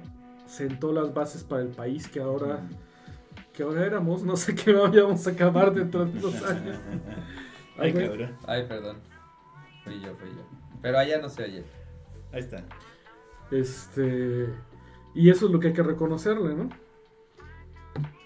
Pues sí. Y Díaz. Aparte, ¿cómo puedes hablar mal de alguien que en su lecho de muerte le aventaron una puta cubeta de agua hirviendo? No seas mamón. Güey, o sea, así cualquiera se, se levanta para jalarle las putas patas. ¿no? ¡Ay, hijos de la chingada! ¿no? Así la- las frases de Benito Juárez en su leche de muerte. ¡Ay, hijo de su puta madre! ¡Qué chingado! Ay, bola de culero. No mames. Y de Porfirio Díaz, pues yo creo que fue. Tal vez fue. in- mm, No, bueno, yo creo que, que fue el que trajo el amor de. El que pasó a México del siglo XVI al siglo XX, Sí. ¿no? Fue de, Con de- sus de tener a México de ser un puto pueblito a ser una ciudad. A ser una ciudad, o, Sí. o una villa, ponle, Básicamente. ¿no? Pero eso fue el, el- el- el gran mito de, el gran mito de Díaz. Y que le pasó pues lo que pasa, lo que no es raro que le pase a, a los, a los gobernantes, ¿no? Se engolosina con el poder y piensa que él no hay nadie como él como para seguir adelante y se eternizó. Ujú. Y conforme fueron pasando los años, pues se degradó sus ideales y todo y, acabó en lo que en lo que hemos visto, ¿no? Pero Sí, pues también, también te has vimos de que enfermar de poder, güey. No, sí, Es que ese es pues lo que platicábamos hace rato, o sea, a todos nos dan un puesto mediano y ya tienes Sí, sí, secretaria, ya, tienes que tener los pies. No digo que no haya gente que sí tenga los pies bien puestos y que Pues, güey, ahí está esta Angela Merkel, ¿no? Estuvo como 15 años en el poder de Alemania y Sí. ¿Sabes qué deberíamos hacer? La dama de hierro, esta Margaret que- Thatcher. Que cuando entraras al poder, güey, te dieran un puta veneno que tarda 10 años en matarte. Que te hagan un psicométrico cada dos años. No, no, no, así, o sea, y que cuando se, así pasan los 10 años te mueres porque te mueres a la verga. No, pero, pero, por ejemplo a Julio César, cuando, o a los Césares, pero en particular a Julio César, cuando celebraba sus triunfos y que llegaba a Roma como un dios, le ponían, ya es que le ponían, hay un güey, un esclavo, que iba en su mismo carruaje soportando la corona de olivo y que le iba repitiendo, eres un hombre, solamente eres un hombre, solamente eres un hombre, para en teoría pues recordarle que no era ningún dios ni, Sí. ni era diferente a, Sí, no cualquier romano, ¿no? Pero pues, está, está en la naturaleza del ser humano, o sea, te- tienes poder y pues quieres más. Pues puedes. Pero entonces ni Benito Juárez fue el mejor, ni Porfirio Díaz fue el peor. Eso, ese es el punto, güey. O sea, este. O sea, yo creo, ya como, como parte de mi conclusión, para empezar que la culpa la tiene Disney, güey. no, porque siempre nos está queriendo poner al, al héroe y al Pero villano. en la nueva película de Benito. Juárez, güey, va a ser un pinche Va a ser güey blanco. güero. Sí, güey. A Benito, güey. a Benito Albino, Juárez, güey. a Benito Juárez lo va a interpretar este Thor, güey. No, o sea, que, que a huevo nosotros ya nos entrenaron para estar buscando siempre al villano y estar buscando siempre al héroe, ¿no? Y cuando Ajá. te pones a leer sobre ambos, dices, güey, Benito Juárez hizo un chingo por, un pa- por el país, pero también fue una mierda, güey, también fue culero y también este eh, generó desigualdad. No fue austero. y no fue austero, ni Y- puta madre, ¿no? No Y, también chingó gente. Eso güey. sí, nos dijo Zunzunegui que Benito Juárez tenía tres pantalones. Nada más. Porque era lo único que necesitaba. ¿te Sí. Ah, pues, cierto. pues, no necesitas más de un par de zapatos, güey. Bueno, la chingada, sí. Y este. No importa que cuesten 60 Ah, mil no. pesos. y, y- e igual Porfirio Díaz, o sea, hizo un chingo por el país y tú lo ves de repente y dices, no mames, tenía un chingo de ética y tenía un chingo no sé qué y luego sale con mamadas de los esclavos y cuánta madre. Entonces, o sea, eh, nada es blanco y negro, hay un chingo de matices, ¿no? Y no se trata de estar viendo quién fue el malo de la historia, se trata de ver qué aportaron y, y en dónde sí chingaron, porque así uno puede ir como construyendo sus propios relatos y puedes ir pensando más bien en el futuro, ¿no? Y lo, y lo que sí tenemos que entender es que probablemente, y sin, sin ningún juicio de valor, probablemente el desarrollo que logró Porfirio Díaz no lo hubiera logrado sin chingar a un chingo de gente, Sí. ¿no? Y que probablemente sí funciona mucho el desarrollo en casi todos los países del mundo. Pues sí, cómo se desarrolló toda Europa poniéndole en la madre a todo África. Exactamente. Sí. La diferencia, digamos, es que Europa lo que hizo fue irse a chingar a otros y Porfirio pues se los chingó a los que tenía A ahí los que mismo, tenía ¿no? aquí. Pero pues Pues, ese es, ¿para qué ese es lejos, básicamente, pues aquí los tienes, ¿para qué chingados andas en otro puto lado? Pues sí, o sea, ¿No? gastas menos lana. Pero ta- también es, yo siento que también es cierto, o sea, la historia siempre necesita buenos y malos. ¿no? Porque Pero eso no es cierto, o sea, es, eh, precisamente es el punto. En la historia no hay héroes y no hay villanos. Y si alguien te enseña historia así, no te está enseñando historia, te está haciendo propaganda. Pero Está normalmente haciendo- quien te enseña la historia es el gobierno. Sí. claro. Y, y entonces, ok, tal vez la historia no, pero el gobierno necesita buenos y malos, Claro, ¿no? Entonces, y quien enseña historia, al menos en nuestro país, pues el gobierno, sí, claro. ¿no? Entonces, pues de ahí viene que, que, que Porfirio es un maldito y Juárez es un santo, ¿no? Porque si te fijas a los malos de la historia, pues mejor los banean, güey. En Alemania no puedes hablar de Hitler. Ajá, punto. Y ese fue malo de la historia. Ver, Sí, ¿qué y, hubo? to- y todas las Hay que películas... hacer un bueno. podcast de Hitler, güey. Hitler empezó bien, o sea. Güey, el este, Volkswagen, el bocho lo inventó ese güey. Bueno, Bueno, no este, él, pero fue Porsche. bajo su... Porsche para, para la guerra, Para la igual que guerra, Hugo ajá. Boss, este, los trajes. Los trajes de ese. Este. Sí. No, o sea, pero lo- los primeros años de Hitler lo hizo muy bien, como presidente antes del Tercer Reich. Pues sí, porque encausó toda la inconformidad que tenían los alemanes después de los tratados de Versalles, ¿no? Ajá, y unificó, y unificó al pueblo que, que todavía no sabían qué pedo después de la Primera Guerra Mundial. Entonces, nuevamente, las el pedo es que las dictaduras deberían de durar cinco años. Caducidad. y ya, eh, digo, yo nada más para terminar, eh, y me remonto a lo que hablábamos con Sun Tzu esa vez, que decíamos, a ver, el pedo no es cómo se organice la gente, El pedo es que se haga con ética. El capitalismo funcionaría si se hiciera con ética, el comunismo funcionaría si se hiciera con ética y probablemente una monarquía y una dictadura funcionarían si se hicieran con ética, ¿no? Exactamente. El pedo es que todo mundo se quiere pasar de verga. Y el Y pedo, lo- el pedo también es que tu ética y la mía no son la misma. Sí, claro. O sea, pero, pero todo el mundo se quiere pasar de verga y entonces todo el mundo empieza a ver para sus propios intereses. Los capitalistas, los comunistas, los monarcas y los dictadores, todos terminan viendo para sus propios intereses y es cuando vale verga todo tipo de organización social, ¿no? Ancina es. Y Sí, pero, pues, pero ¿sabes, sabes, bueno, no sé si es. Pero yo me he quedado pensando mucho en lo que tú nos dijiste el otro día. Que los pueblos que han, que han estado sometidos a la iglesia católica Ah, sí. son los que menos han prosperado en el mundo. pues sí. de hecho actualmente los, los pueblos que están abajo del, del, ahora sí, del Ecuador Sí. son los más sometidos a la iglesia católica. Sí, ¿no? Y, Bueno, en- y en encima general, de lo- en general, ¿no? en general prácticamente no hay países católicos que estén, digamos, este, desarrollados o este primer mundo, como el que es, creo que esas categorías ya no existen, pero, o sea, este, que estén bien y este y la mayoría de los países, digamos, de, de- del poder y de mayor acumulación económica mundo. Son más bien protestantes o este Anglicanos o Ajá. cosas así. También estaba viendo, a ver, ¿qué el norte es el norte? nada no existe Entonces Pues que es- el norte es el norte porque pues ahora sí que los que estaban arriba eran los... sí los o sea esa es una visión totalmente eurocentrista puto... de hecho hay países Los en Latinoamérica que los, los mapas te los enseñan al revés Al güey. revés. sí Pues era la. Ah, son era- patadas de ahogado. Sí. güey. o sea, era una de las preocupaciones de Mafalda, güey. sí O sea, ¿qué, qué tal yo si, un- qué tal si un día me caigo de la tierra? No mames, que estoy boca abajo. Sí, la, la neta es que eso, o sea, es simplemente una pinche convención, güey, porque no hay ningún punto de, de referencia para decir, Pero ¿Qué es también, pero también abajo? sí se necesita, porque si no sería como que mucha confusión, ¿no? Así. pues, quién sabe, güey, o sea, Pues es que ya existen las coordenadas. Ajá, Ajá. O, sea, o sea, a lo mejor ya ni, ni te afecta ni te beneficia, ¿no? Simplemente ya es una referencia que pues ya. ya. digo, también ahí es como ah, el, el valor que le agregas a estar arriba y estar abajo, ¿no? O sea, cuando, pues, pero es una mamada, es una mamada y los mapas bien pueden estar al revés y no te pasa nada. Pues sí, o, o sea, no pasa nada más que digas, ay, güey, ¿cómo se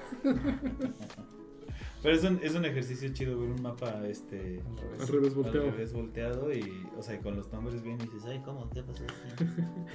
Como ya ves que Groenlandia parece un pinche Ah, sí. enorme, güey. Sí, por la proyección, Sí. ¿no? Y es un pinche paisititito. Y Pero bueno, bueno. yo creo que ya la dejamos hasta aquí. ya Muchísimas gracias por Muchas vernos. Gracias. No olviden este, seguirnos en redes sociales. Este, Horacio sin redes sociales, arroba Esdogopus, arroba Cali Alcázar. Alcázar. Y este, y tampoco olviden hacerse nuestros Patreons, que pronto vamos a tener otra reunioncita, cyber reunioncita, echando la peda y cotorreando con ustedes. Y, la neta, de la neta es muy, muy divertido, ¿eh? Me cagué Sí. de la risa, como tenía mucho que no lo hacía.